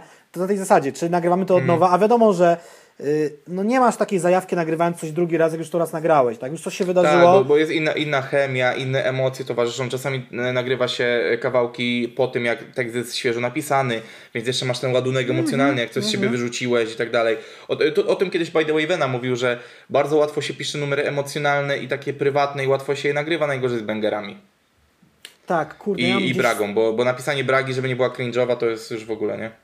Ja mam z tyłu głowy, z kim ja robiłem wywiad? Aha, to nie, nie, nie możecie nie kojarzyć tej postaci Alfa, taki ziomek tej z podziemia u nas z Wielkopolski czy z Poznania, który mówił mi, że też musiał jeden numer chyba jeszcze raz nagrać i nie mógł za bardzo tworzyć emocji, które towarzyszyły mi nagrywając, mu ten, nagrywając ten numer pierwszy raz. To jest bardzo trudne. No, no. to się pojawia element odtwórczości, czy tak jakbym ja coverował, czy ja akurat nie, ale jakiś inny muzyk kogoś coverował, tak? Sa, sam siebie E, musisz coverować, trochę tak jest. Więc ja myślę, że mogę pokusić się o puentę tutaj taką, że może rzeczywiście to jest jakościowe podejście do wypuszczanych rzeczy i właśnie selektywność, a nie do końca lenistwo, albo po trochu wszystkiego. Jakby myślę, że nie można tutaj dać jednoznacznej odpowiedzi, no bo musielibyśmy zapytać po prostu samego Pytanie guzika. jest też takie, bo to się nawiązał do tych singli, że ja uważam, że jest zajebisty dobór singli. Czy Guzior decyduje o tym sam, czy ma jakichś dobrych y, podpowiadaczy? Chociażby swoje najbliższe środowisko, jakieś tam, nie wiem, no, znajomych, przyjaciół, współpracowników, no nie? Znaczy y, w, w ogóle, no właśnie Adamo jest tutaj bardzo taką bliską osobą, jeżeli chodzi o, o w ogóle postać, y, postać Guzika, to jest jedno. Dwa, też Guzik jest bardzo rodzinną osobą i on lubi bardzo mieć blisko swoich ludzi. Y, co też, by, by the way, zdjęcie z wczoraj sylwestrowe ze swoją mamą, y, które A, wstawił na. Instagram.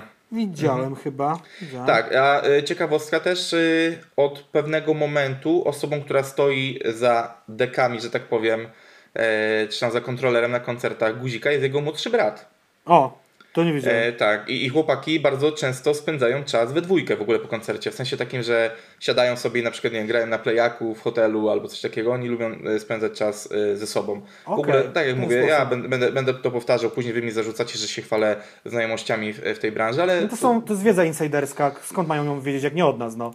No tak, no ale też chodzi o to, nie, bo później wychodzi, że jestem bucem, który się chwali, że zna tylu raperów, kurwa, no nie? Mm, No nie, bo to jest, kurwa, no nie wiem z czym to porównać, ale ciężko o polskich pop- popcastach pop- popkulturalnych mówić, kiedy oni mówią o rzeczach z Hollywoodu, ale jak od nas się tego nie dowiedzą, nikogo się tego nie dowiedzą.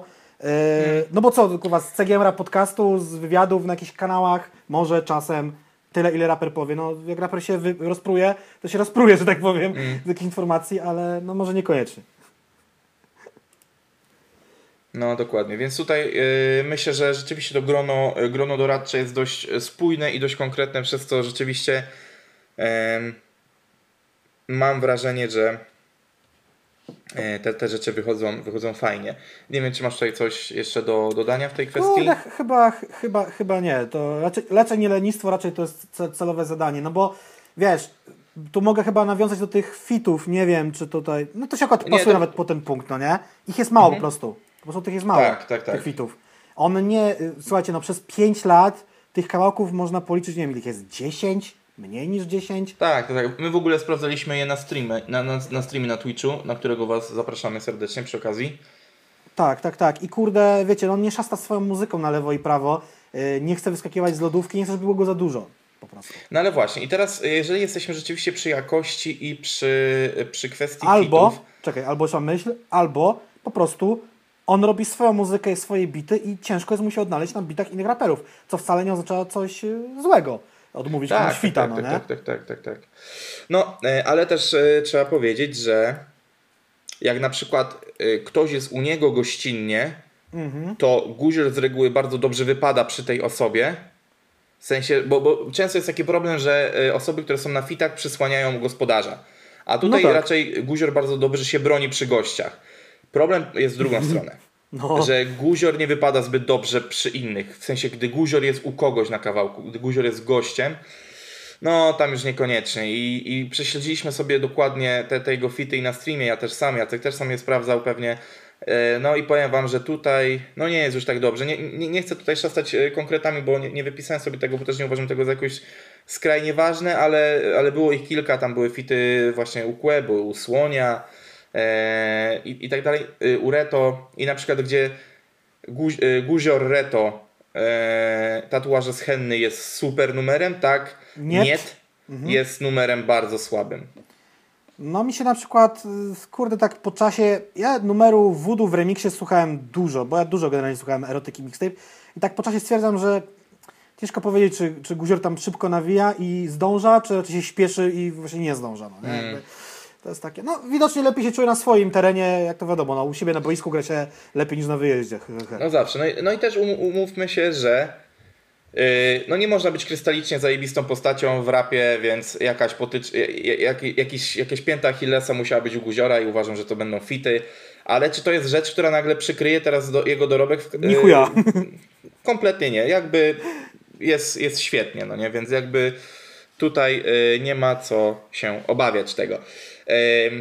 Jeżeli jesteśmy gdzieś przy fitach i tak dalej, no to y, dużo mówiliśmy o tutaj ewolucji tego stylu. Nie wiem, czy, czy, czy powinniśmy tutaj coś dodawać bardziej konkretnie i tak dalej, ale, ale warto jest, się- wa- warto jest o, o tym pamiętać i mieć to gdzieś z tyłu głowy, że ta ewolucja właśnie u niego nastąpiła. Jestem ciekaw, co będzie dalej, bo Blueberry jest też Blueberry jest takim wyskokiem troszeczkę w bardziej bangerową stronę, Mhm. e, co w sumie, i, i, która jest tym skokiem, który wyszedł.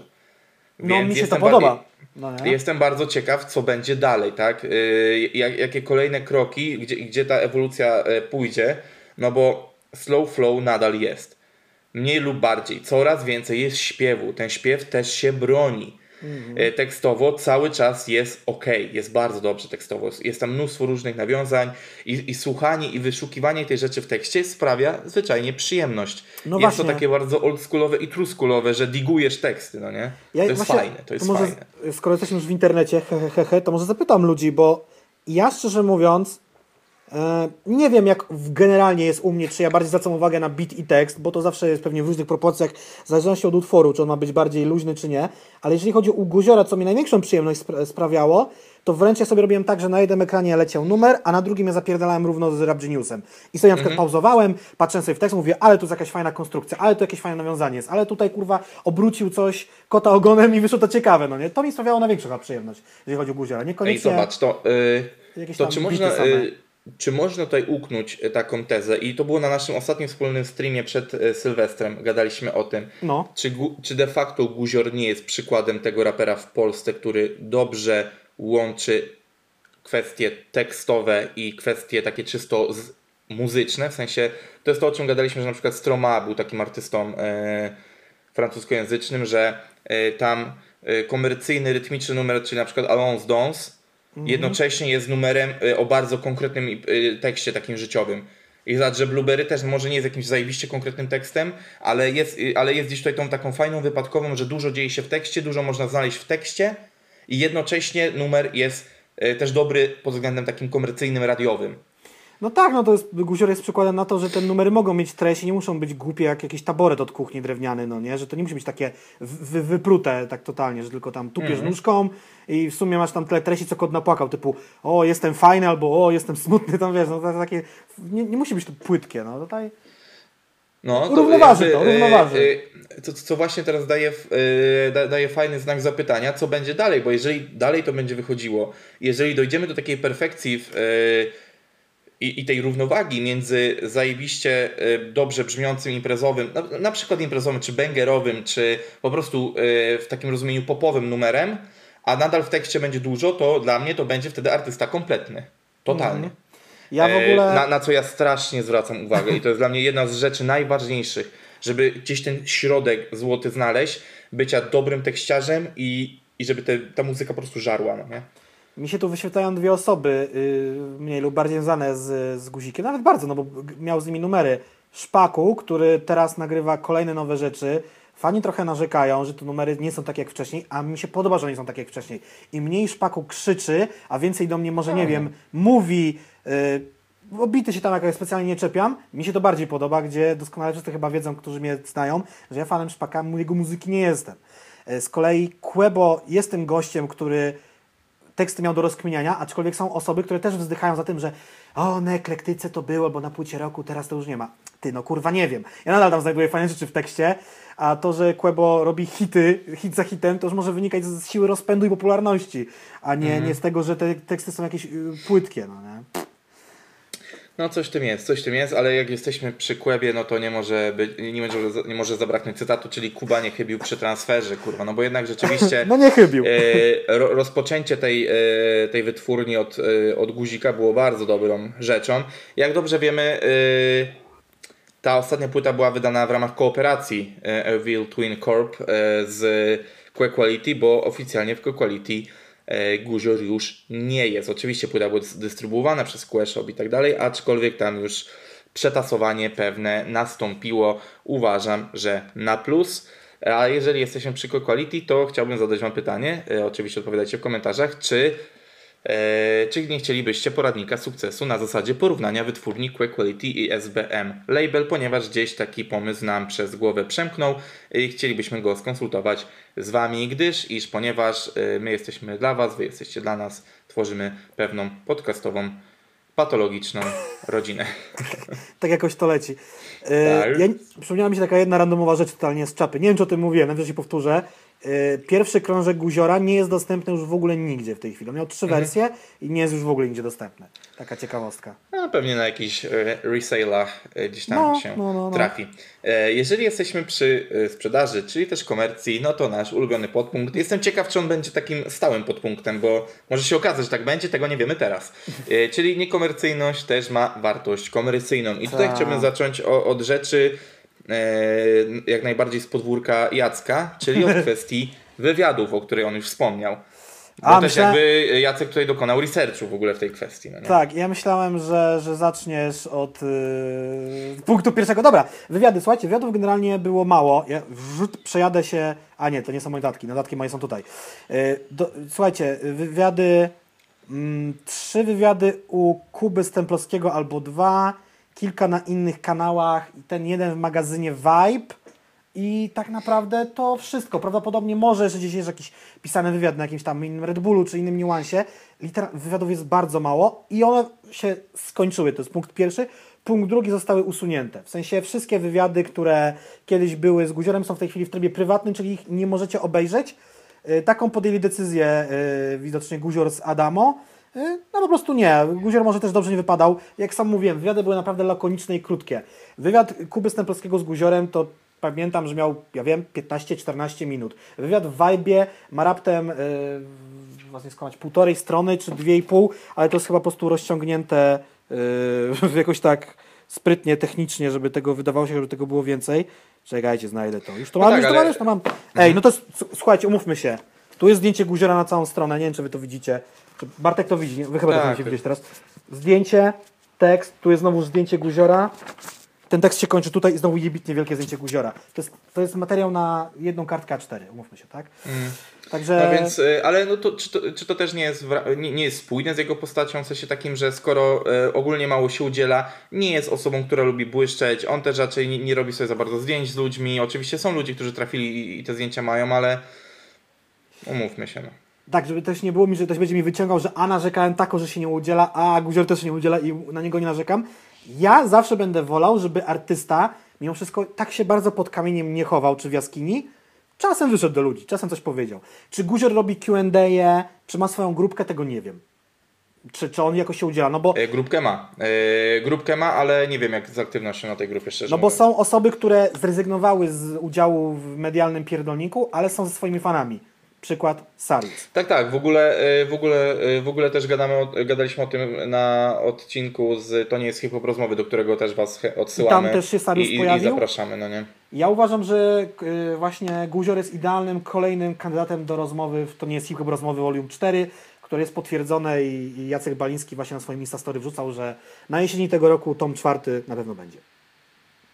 Że to jest taka osoba, która no by się nadawała, no nie? Okej, nie, nie, nie, nie udziela się w mediach, ale jeden fajny wywiad, bo ja z jednej strony, czy ja miałem jakieś pytania do Guziora? Bardziej może takie pytania doprecyzowują, kurwa, ale trudne słowo, dopreco, doprecyzowujące, nie wiem, czy to dobrze powiedziałem, żeby uściślić pewne tematy, może tak, bo on dużo mówi, mówi, mówi o sobie y, i, i tam jak ktoś sobie chce jego historię, przeszłość w głowie poukładać, to chyba ją poukłada.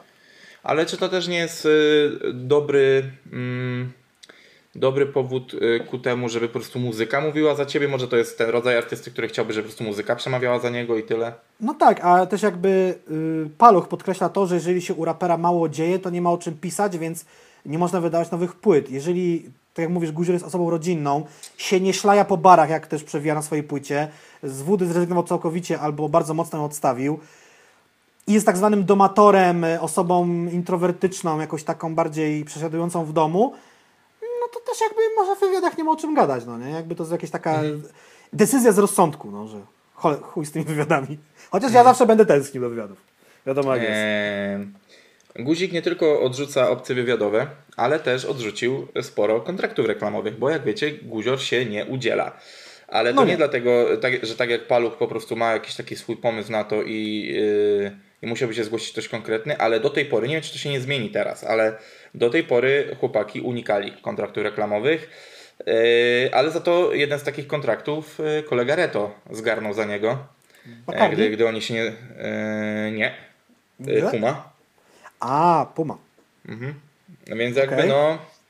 e, Ja, ja wiem, że tych propozycji było, e, było trochę, e, w żadną stronę nie poszli, co, co w sumie też e, pokazuje pewne podobieństwo do, e, do osoby Taco Hemingwaya, ale, e, ale w przeciwieństwie do Taco oni nigdzie nie mówią, że tego nie będzie, bo być może będzie. Ale, ale jak się, ale wiesz, a jak, jak się sprzedać, to się sprzedać, wiesz, y, dobrze, Wiem. no nie? W sensie No takim... Mhm. wiem, za, za grube siano, za grube siano, żeby, żeby, żeby, żeby to było, nie eksploatować tego jakoś na maksa. A poza tym też y, myślę, że Guzior chciał być na tyle y, fair wobec fanów, że na przykład w tej przerwie między poprzednią płytą a pleśnią Mhm.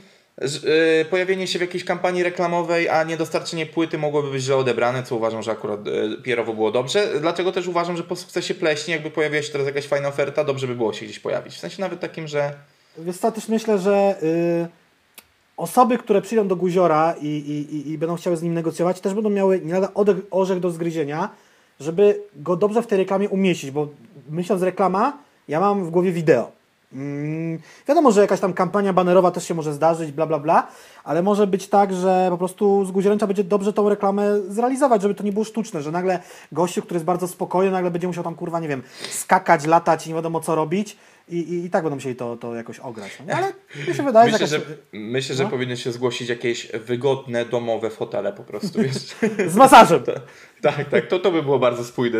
Tak wiesz, guzik po prostu siedząc sobie z blantem w no jakimś wiesz, jakieś tam zajebiście wygodnym. Jakieś tam buciwo czy, czy, czy coś. No z alkoholem to nie wiem jak to będzie z jakąś marką alkoholu. Jakieś buciwa czy, czy jakaś marka samochodu. Może byłaby spoko. Nie wiadomo. Marka samochodu, widzisz, o, to, to ciekawe. E, jaka Volvo by pasowało do Stateczne, spokojne, z klasą, ale też, a chciałem powiedzieć, że też z dobrymi osiągami, ale przecież Volvo ograniczyło do 180 na godzinę. Łe, to już jeździć swoje nie można. To za 180 to już jeździć nie można. Gdzie? Dramat. Dramat, no nie? Do sklepu nie dojedziesz bez 180. No, ja, ja na szczęście, ja swoim Volvo dwie paki kiedyś e, cisnąłem, teraz byłoby to niemożliwe Teraz aktualnie. byłoby to niemożliwe. Bo by ci się rozleciało? Nie. E, e, jest pewna usterka, która mogłaby się bardzo pogłębić w szybkości. Ta dziura w podłodze, niektórych któreś. Ale wiesz, jak zajebiście możesz dzięki niej parkować? Jak Fred Flintstone się tak przemieszczasz i No. możesz się dopchać. Żartuję oczywiście, nie ma Bartek dziury w podłodze. Eee, Ma dziurę w dachu. Tak, Nieważne. tak. wie- wie- Wiesz jak to się nazywa? Szyberdach, kurwa. Szyberdach. Nie no, bo masz szyberdach, to jest fakt. Tak, to tak, jest fakt. tak, tak. Eee, E, przejdźmy może do e, aspektu, e, aspektów, o których myślę, że Guzior chciałby zapomnieć i chyba są też trochę zakurzone. Czyli e, beef z ziołem, który, e, który już e, przytoczyłeś, to jest ten mniej przypałowy, ale no. No. wiemy, że taki beef był. Beefy często Aha, się beef, zdarzają między raperami z jednego miasta. Prawda? Tak, prawda. prawda. E, I powiem wam tak, nie będziemy rozciągać tego tematu w ogóle, bo nie ma o czym, co też najlepiej wyjaśnił Guzior, usuwając po prostu swoje disy na zioła po śmierci jego. Co uważam za tak. takie, nie wiem, pośmiertne przyznanie dobra. Nie, nie ma co. Sprawa jest e, zakończona, no nie? Właśnie, nie, nie, nie ma co kruszyć kopii o to. No nie? Co Beef- uważam za, za, za dobre posunięcie akurat, nie? Historycznie mogę tylko powiedzieć, że beef się zdarzył po, po krążku Ylom, a, a przed Evil Twin. Em, zaczęło się od Facebooka, przerodziło się to w muzykę. em, I nawet jest wers poświęcony ziołu na nowej płycie Guziora Pleśń, że zrobiło mu się tam przykro po śmierci oponenta, czy jak to tam było zarapowane. No i, no i tyle, no nie, jakby...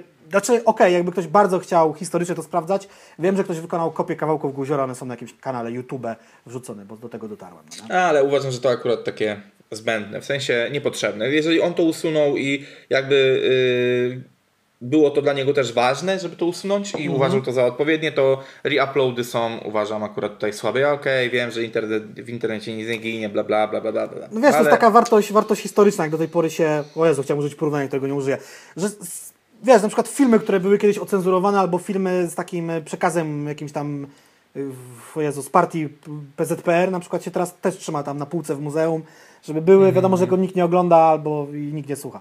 Y, Nie wiem, czy to takie dobre porównanie, ale tak mi się No skojarzyło. dobra, no ale, ale też wiesz, yy, beef yy, dwudziestokilkulatków z Wrocławia, czy jest aż tak ważną rzeczą?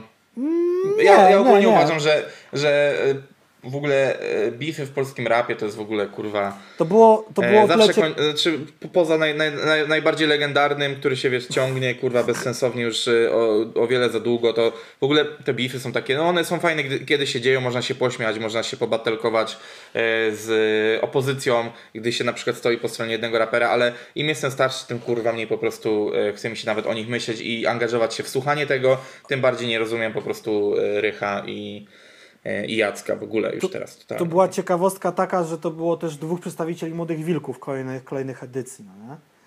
A faktycznie, rzeczywiście, masz Dwa- rację, masz rację. Było 2.13 i... Nie, 14 i 15 chyba, kurwa. Nie, ja myślę, że 13-14, No że dobra. Zioło był pierwszy przed guzikiem. Tak, Tak, tak, tak, tak, no, tak, bo Zioło był w tej edycji co Gonix i Kuba I i tak dalej. Tak, mam na imię Aleksander. E, Kuban, Może kiedyś No. wróci. Jest 2021, może wróci. No, e, krążą pogłoski, krążą. Pogłoski o śmierci Kubana są przesadzone.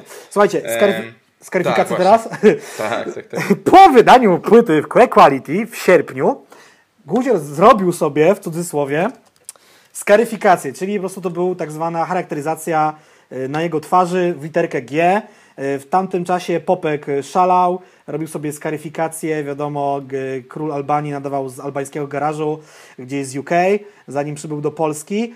Um, oryginalne wideo zostało usunięte po dwóch dniach, bo była naprawdę mocny hejt. Guzik zrobił to dla jaj, zrobił prowokacje i tak dalej, ale nie spodziewali się aż tak negatywnego odbioru i to wideo, czy było tam było usunięte, czy zostało zrobione prywatne i wrzucili później tak zwany making of, że to jest na niby.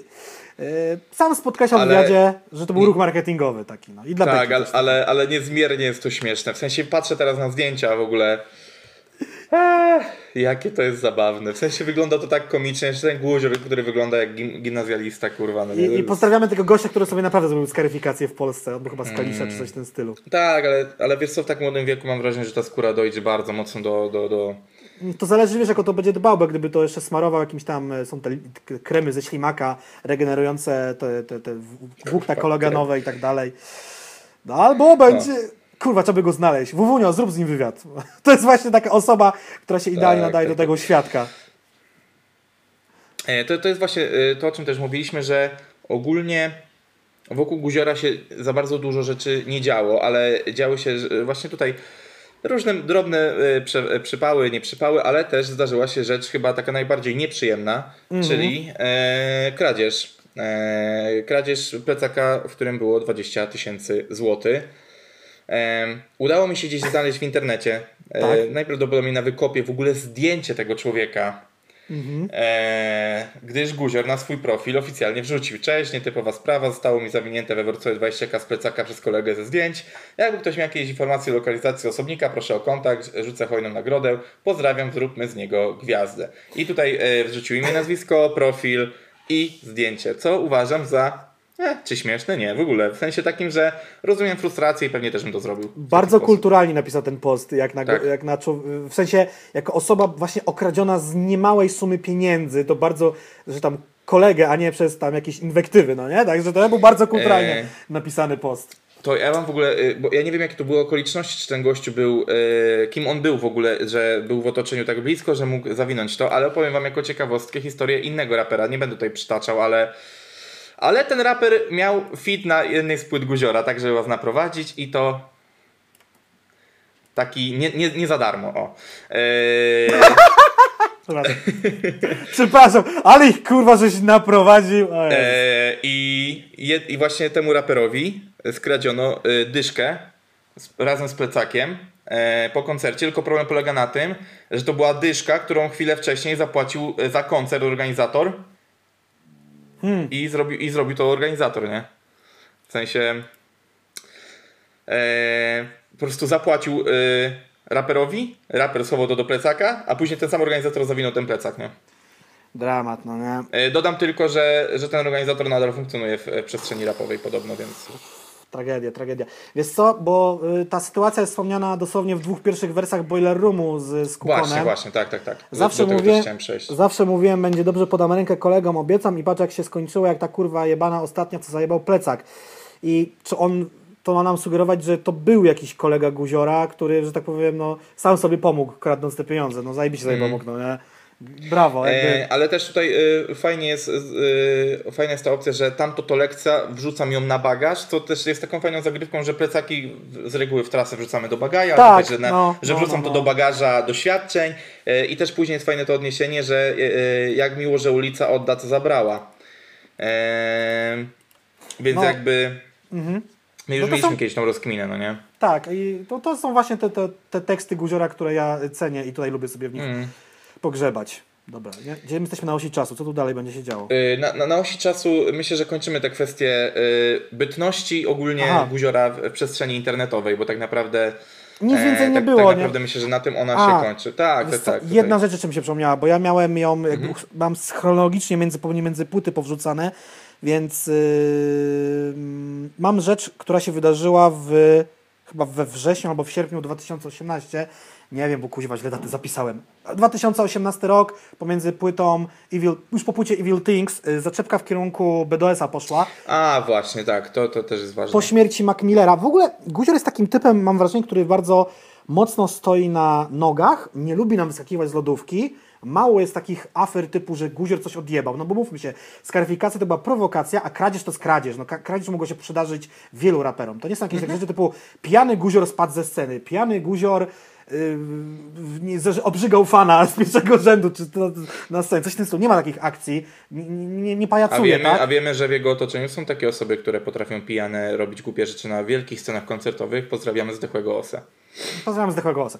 I ta zaczepka pojawiła się e, po śmierci Mac Millera na Instastory, gdzie e, BDS napisał, że miał przygodę z dopalaczami, nieświadomie, przez którą ma zepsuty wzrok i nie mówił o tym nigdzie publicznie, a Guzior nawiązał do tych słów, tak zarzucając BDS-owi, że próbuje się wypromować, cytuję tutaj artykuł i e, sparafrazował wypowiedź e, jego tak, miałem przygodę z dopalaczami świadomie, przez które poprawił mi się wzrok, mówiłem już o tym publicznie, to przede wszystkim akcja promocyjna. W sensie Guzior chyba jest uczulony na, na, na jakieś takie wypowiedzi w, w tak zwanych social mediach, no nie? E, Albo nie lubi BDS-a po prostu, no wiem. Właśnie, to samo chciałem powiedzieć.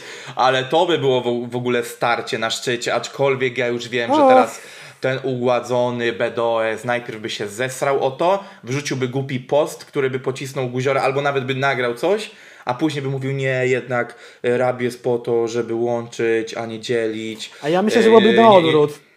Że najpierw by się zapytał, do czego się go czepia, a potem nagrał na niego disa. Hmm. Yy, w sumie ja wiem też, że jest jeszcze jeden raper, który nie lubi BDS-a i też jest w ścisłej czo- czołówce Polski i, i no, mogłoby, być, mogłoby być różnie. Wiem, że muszą mieć osobne chyba te no, noclegi, hotele czy coś. No, Jak razem grałem na jednej imprezie. No ale nieważne. No. E, wie- Wiemy, że, że przez różne, e, różne takie akty często jest problem bookingowy, festiwalowy, że niektórzy raperzy, niektóre składy muszą spać osobno. Ale to już są wasze problemy, nie moje. Przez organizatorów koncertów. tak, tak. No ale, no, ale właśnie widzicie, no. Yy... Właśnie BDS ma teraz taką, nie wiem na ile to jest prawdziwy BDS, a na ile to jest yy, promowanie swojej postaci takie, że Bedi teraz jest taki, że nawet jak mnie ktoś zaczepia, to ja nastawiam drugi policzek, yy, gratuluję sukcesu, yy, widzę te zaczepki, ale nie będę odpowiadał. No to jest, to jest wprost prawie że cytat, no bo widziałem to story, nie będę udawał, że tego nie widziałem, story Guziora, na którym mnie zaczepia. Śmieszne jest to dla mnie, że on dostał pytanie, czy to story miało zaczepić BDS-a. Tak, miało.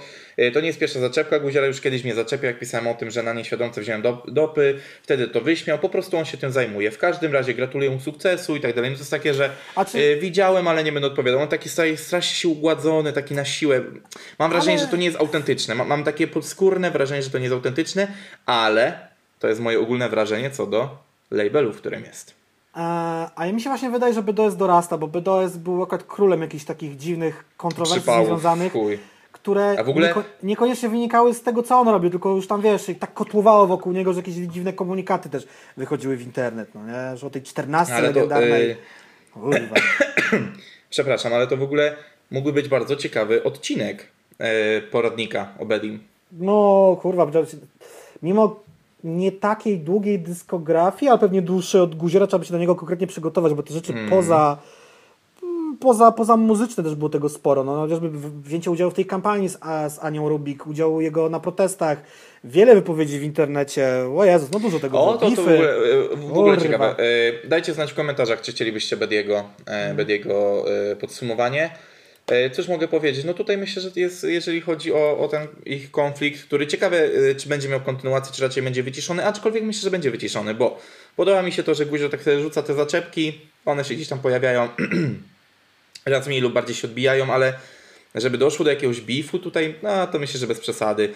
A Guzior nie potrzebuje bifów do robienia kariery, tak powiem. No bo on robi tą karierę, ona się Tak, ale, ale ani jeden, ani drugi nie no potrzebuje, ale ani jeden, ani drugi już nie potrzebują teraz na tym etapie.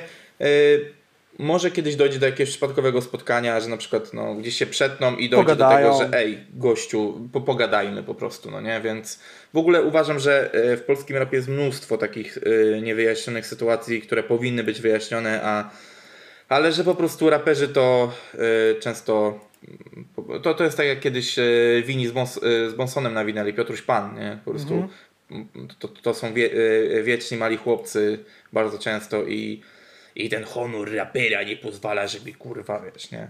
No, to jest takie głupie, ale, ale jestem ciekaw. Generalnie ja też mam wrażenie, że im jestem starszy, kurwa, tym bardziej chciałem się godzić niż gdzieś dzielić. A zwłaszcza, że jest teraz taki poświąteczny okres, ja jestem w takiej też... E, Nad! aurze. No nie, no to ja, ja właśnie jestem w takiej aurze troszeczkę e, Nie, godzenia bo ja- się ja- I, i bycia takim lovely Bartasem, kurwa, nie? Ja mam w ogóle rozkminę, że jakby y, że są te tak zwane życzenia i sobie tam życzymy i że na święta i na Sylwestra to co, na co dzień sobie nie życzymy, czy sobie źle życzymy, że da się sobie żyć dobrze? W sensie, nie, nie, to jest taki obyczaj, bym powiedział. Nie, nie, to, obyczaj. to ja mam wrażenie, że e, Konwenans z życzeniami, e, to tak tylko szybko, żeby, żeby to spuentować. e, Nie, to ja mam wrażenie, że z życzeniami jest tak jak e, z mówieniem bliskim osobom, że ich się kocha. Czyli na co Mhm. dzień dobrze to wiemy i na co dzień o tym wspominamy, ale raz na jakiś czas w bardziej oficjalny sposób można by to było powiedzieć. I tak jest samo z życzeniami. Wiadomo, Może. że osobom bliskim i tak dalej życzymy dobrze, ale czasami jest miło powiedzieć to na głos, w jakiejś takiej bardziej podniosłej atmosferze, czy też e, na przykład nie w międzyczasie, kiedy ktoś zmywa, a idzie do kibla na przykład, tylko jak siedzimy razem przy stole i tak dalej, bo przez to, jak w ogóle to taka e, sz- szersza rozkmina mi się nagle pojawiła w głowie, ale chcę ją dokończyć i, i, i e, przechodzić dalej. Mówię o tej podniosłej atmosferze, która towarzyszy e, przy wigilijnym stole, że siedzimy i razem spożywamy coś tam sobie. No nie? Jakby to nieważne na ile tradycyjnie. Kurczaka z KFC. No tak, może to tak być, może tak to być, dokładnie, ale chodzi o sam fakt siedzenia przy stole i tak dalej. A mam wrażenie takie, że w Polsce przez to, że jesteśmy wiecznie zagonieni, zapracowani i tak dalej, często jedzenie sprowadza się do jedzenia, czyli tylko do spożywania posiłku, czyli do wprowadzania czegoś, co ma nam dać energię. No. A właśnie święta są takim momentem, w którym jedzenie jest pretekstem. Powinno być pretekstem, że siedzimy i rozmawiamy, a nie wpierdalamy. Dlatego też mam wrażenie, że, że te życzenia e, są dlatego takie ważne e, tutaj. A jak jesteśmy przy życzeniach, to e, wszystkiego dobrego w nowym roku. Szczony. Nie dajcie się zabić i zaszczepcie się, kurwa, jak tylko będziecie mogli. Amen. Yy, Amen. Dobrze, yy, czy- dwie czy te- uwagi ogólne Właśnie, i no. potem ten podpunkt, co przyczyniło się do sukcesu, takie podsumowanie. Mhm, Yy, ja powiem tak, jeżeli chodzi o Guziora, że ja w ogóle nie takiej energii szukałem w kawałkach, ale doceniam te teksty i rozumiem, dlaczego on trafia do szerokiego grona ludzi, a dlaczego nie trafia do mnie. I do kogo bym porównał w ogóle drogę Guziora w rapowym biznesie? Ja bym tak kurwa dumałem naprawdę długo, żeby kogoś znaleźć. Mhm. Do, ma- do małpy. Małpa mi się z nim kojarzy. Wiesz o co chodzi? Płyta, koncerty, znika artysta i się pojawia przy kolejnej płycie i tak dalej. I też już nie chcę udzielać wywiadów. I że te płyty są doceniane i omawiane, no nie? Nie ta skala sukcesu, no nie? Jakby może No, myślę, że tak, że, że to nie jest to skala sukcesu, zwłaszcza, że pozdrawiamy Mielon Rottenberg też na przykład był, wiesz, Nie był tak klapą. dobry, jak mógł być. był klapą koncertową też na przykład, nie? Aha, Więc to- no nie wiem, może, y, może nie czuję tego twojego porównania ze względu na skalę sukcesu właśnie. Ale tryb działania taki jest, no nie? Że on jakby tak się nie, nie afiszuje, nie wskakuje z lodówki, robi muzykę i... Może to jest y, tryb y, raperów mieszkających we Wrocławiu, bo przypominam, że Małpa aktualnie... Nie, a, no, małpa jest z Torunia A, jakby. Ale Tak, nie- ale od kilku lat 7-1. Tak? To nie wiedziałem. Tak, tak, tak, tak, tak. Dobrze, no, yy, co się przyczyniło do tego sukcesu? Ja mam wrażenie, że właśnie ta ewolucja i konsekwentność w tym, w jaki sposób tworzy muzykę, jest yy, jednym z powodów na pewno. Yy, na pewno też właśnie te chwytliwe refreny, o których mówiliśmy, że, że jednak. Yy, I o, i odejście od sztampowego 16-wersowego yy, pisania zwrotek. Że Fakt, te zwrotki u fakt. Guziora nie muszą być długie, żeby odpowiednią treść zm- zmieścić, więc te numery też nie są męczące, bo y, tutaj też pozdrawiam jednego z naszych, y, z naszych słuchaczy. Nie pamiętam, y, nie pamiętam teraz Niku, ale pisałem z nim ostatnio prywatnie na Instagramie, bo podesłał mi swój kawałek do oceny. E, a ja mając trochę więcej czasu, pozwoliłem sobie tam posłuchać kilka razy i oceniłem tam sobie na, na, na spokojnie. Ale wziąłeś Donate'a. E, pozwoliłem sobie to ocenić e, i tak dalej. I właśnie e, zwróciłem uw- uwagę na to, że sięga teraz właśnie po takie truskulowe rzeczy, znaczy trapowe rzeczy, ale nadal jest ta nutka truskulu, czyli że zwrotka musi być długa. Zwrotka nie musi być długa, ważne, żeby była treściwa. I to, I to właśnie jest u Guziora, że zwrotki nie są przeciągane, ale są wypełnione tym, w sensie jest tam wszystko, co potrzebne. To jest esencja. I to i uważam, że też ta esencjonalność też jest ważna u Guziora w, ogólnie w karierze, że nie daje nam zapychaczy. Nie ma, nie ma rzeczy takich, e, które mają gdzieś nas e, przyciągnąć tylko do tego, żeby ten numer był długi, bo często te numery są krótkie po prostu też. Więc co, tak właśnie zerknąłem sobie na pleśń, tutaj są trzy kawałki poniżej 3 minut, no nie? Mhm. A, ale są też takie na przykład 3.28, 3.11, E, Te solowe, bo wiadomo, jak jest na przykład Szpaku czy Oscar, to tam jest to, jest to dłuższe, ale fakt, fakt, fakt. No, nie ilość, tylko jakość w tym, w tym, w tym przypadku. Tak, w, w ogóle myślę, że nawet sobie zapisałem tutaj to, że y, jednym z podtytułów y, będzie to, że jakość, a nie ilość, nie? Co, Tak, wiesz co? W ogóle. Ja mam taki cytat y, co do podsumowania z magazynu Vibe a propos tego wywiadu. Lakoniczny, skupiony na swoim celu, niepodrabialna stylowa. No to są na pewno cechy, które Mhm. Guziora tutaj to, to, to robią mu ten sukces. To jest, mam tak zapisane. Dobry raper, rozwija się z albumu na album, zmążał z wiekiem i dorósł, y, nie tylko muzycznie, ale też chyba tak życiowo. No, woli siedzieć w studiu niż pajacować. Em, no i jakościowa muzyka, no nie? Która może mi nie siadać, No. ale ona, ona znajduje odbiorcę. I styl, który się wykrystalizował, no jest styl Guziora, no jakby to, to, nie, nie ma tak, że o, tu jest jakiś kawałek i nie, to go nagrał. Nie no, to jest Guzior, tak? Jak słyszysz Mm. Guziora, to wiesz, że to jest Guzior. Tak, tak, tak. To właśnie y, oryginalność, nie? No. Oryginalność też jest tutaj ba- bardzo taką ważną kwestią, więc zobaczcie, że no, ja bym nawet uknął, ukuł, nie uknął, ukuł stwierdzenie, e, że jest to na pewno niepodrabialna postać. Mm, Pod każdym względem. Nie ma drugiego Guziora. Tak, y, też zobaczmy, że okej, on gdzieś tam wspomina, że y, potrafi ubierać się w drogie marki, ale nie ma też nigdy afiszowania tym. E, No, totalnie mi się to z nim nie kojarzy, tak zero. tak, tak, nul. tak. Wiesz, jakby to, to, to, jest, y, to jest też takie podejście spójne ze mną, że ja y, oczywiście to też jakby jest kwestia y, innej, y, innej zasobności portfela, ale ja też wiem, że przy wyższej zasobności portfela na pewno lubiłbym kupować sobie ubrania droższe, ale nigdy takie, które świecą logiem e, Takim jakimś- dwumetrowym na przykład na tak, piersi. tak. Ja, ja jestem, ja jestem, y, jestem naprawdę wielkim przeciwnikiem tego i dlatego na przykład jestem bardzo dużym fanem marki Carhartt, gdyż iż ponieważ jest ona wyznacznikiem jakości, ale nie znajdziesz tam srania wielkimi logówkami, nie? Emporio Armani. Tak jak z tym kurwa orłem. Ja pierdolę. Nigdy nie wiem, Tak, czy to jest e, oryginalna koszulka, czy podruba, no nie? Bo E, to, tak, to, to, jest tak jak wygląda.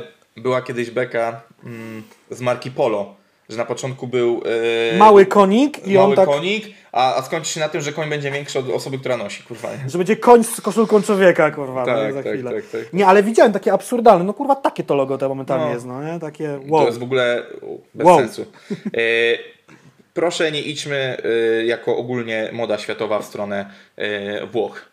Ja wiem, że Włochy są uważane, nie wiem kompletnie dlaczego za stolicę e, mody i stylu, gdyż kurwa jak przyszedłem się ki- po kilku uliczkach e, Wenecji i zajrzałem do e, kilku sklepów, które tam są, no kurwa tego nie można nosić, nie? Dobrze, ale, ale to nie jest wywód o modzie. E, był, e, myślę, że można powiedzieć, że był to już wywód, o guziorze, ponieważ e, dobiliśmy do mety, zdecydowanie. mety. E, Uważam, że jest na pewno lżejszy, łatwiejszy w odsłuchu i też łatwiejszy dla nas do nagrania poradnik sukcesu, gdyż mogliśmy sobie naprawdę tutaj, e, zob- zobaczcie, Jacek nie będąc fanem potrafi docenić postać na przykład, no nie? No! E, okazało się, że ja jestem większym fanem niż się spodziewałem, więc, e, więc e, e, uważam ten odcinek za bardzo fajny. E, ba- bardzo się cieszę, że udało się nam go nagrać. Ja się czegoś przede wszystkim nauczyłem. To jest zawsze coś do przodu, bo ja wiedziałem, Tak. że jest guzior, że istnieje, że nagrywa kawałki z jakiej jest wytwórni, miasta, bla, bla, bla, ale to, to ona była gdzieś tam taka trochę za mgła, a teraz już wie, wiem więcej. To mi też się przyda w Mm. Tak, przyszłości. tak, tak, zdecydowanie.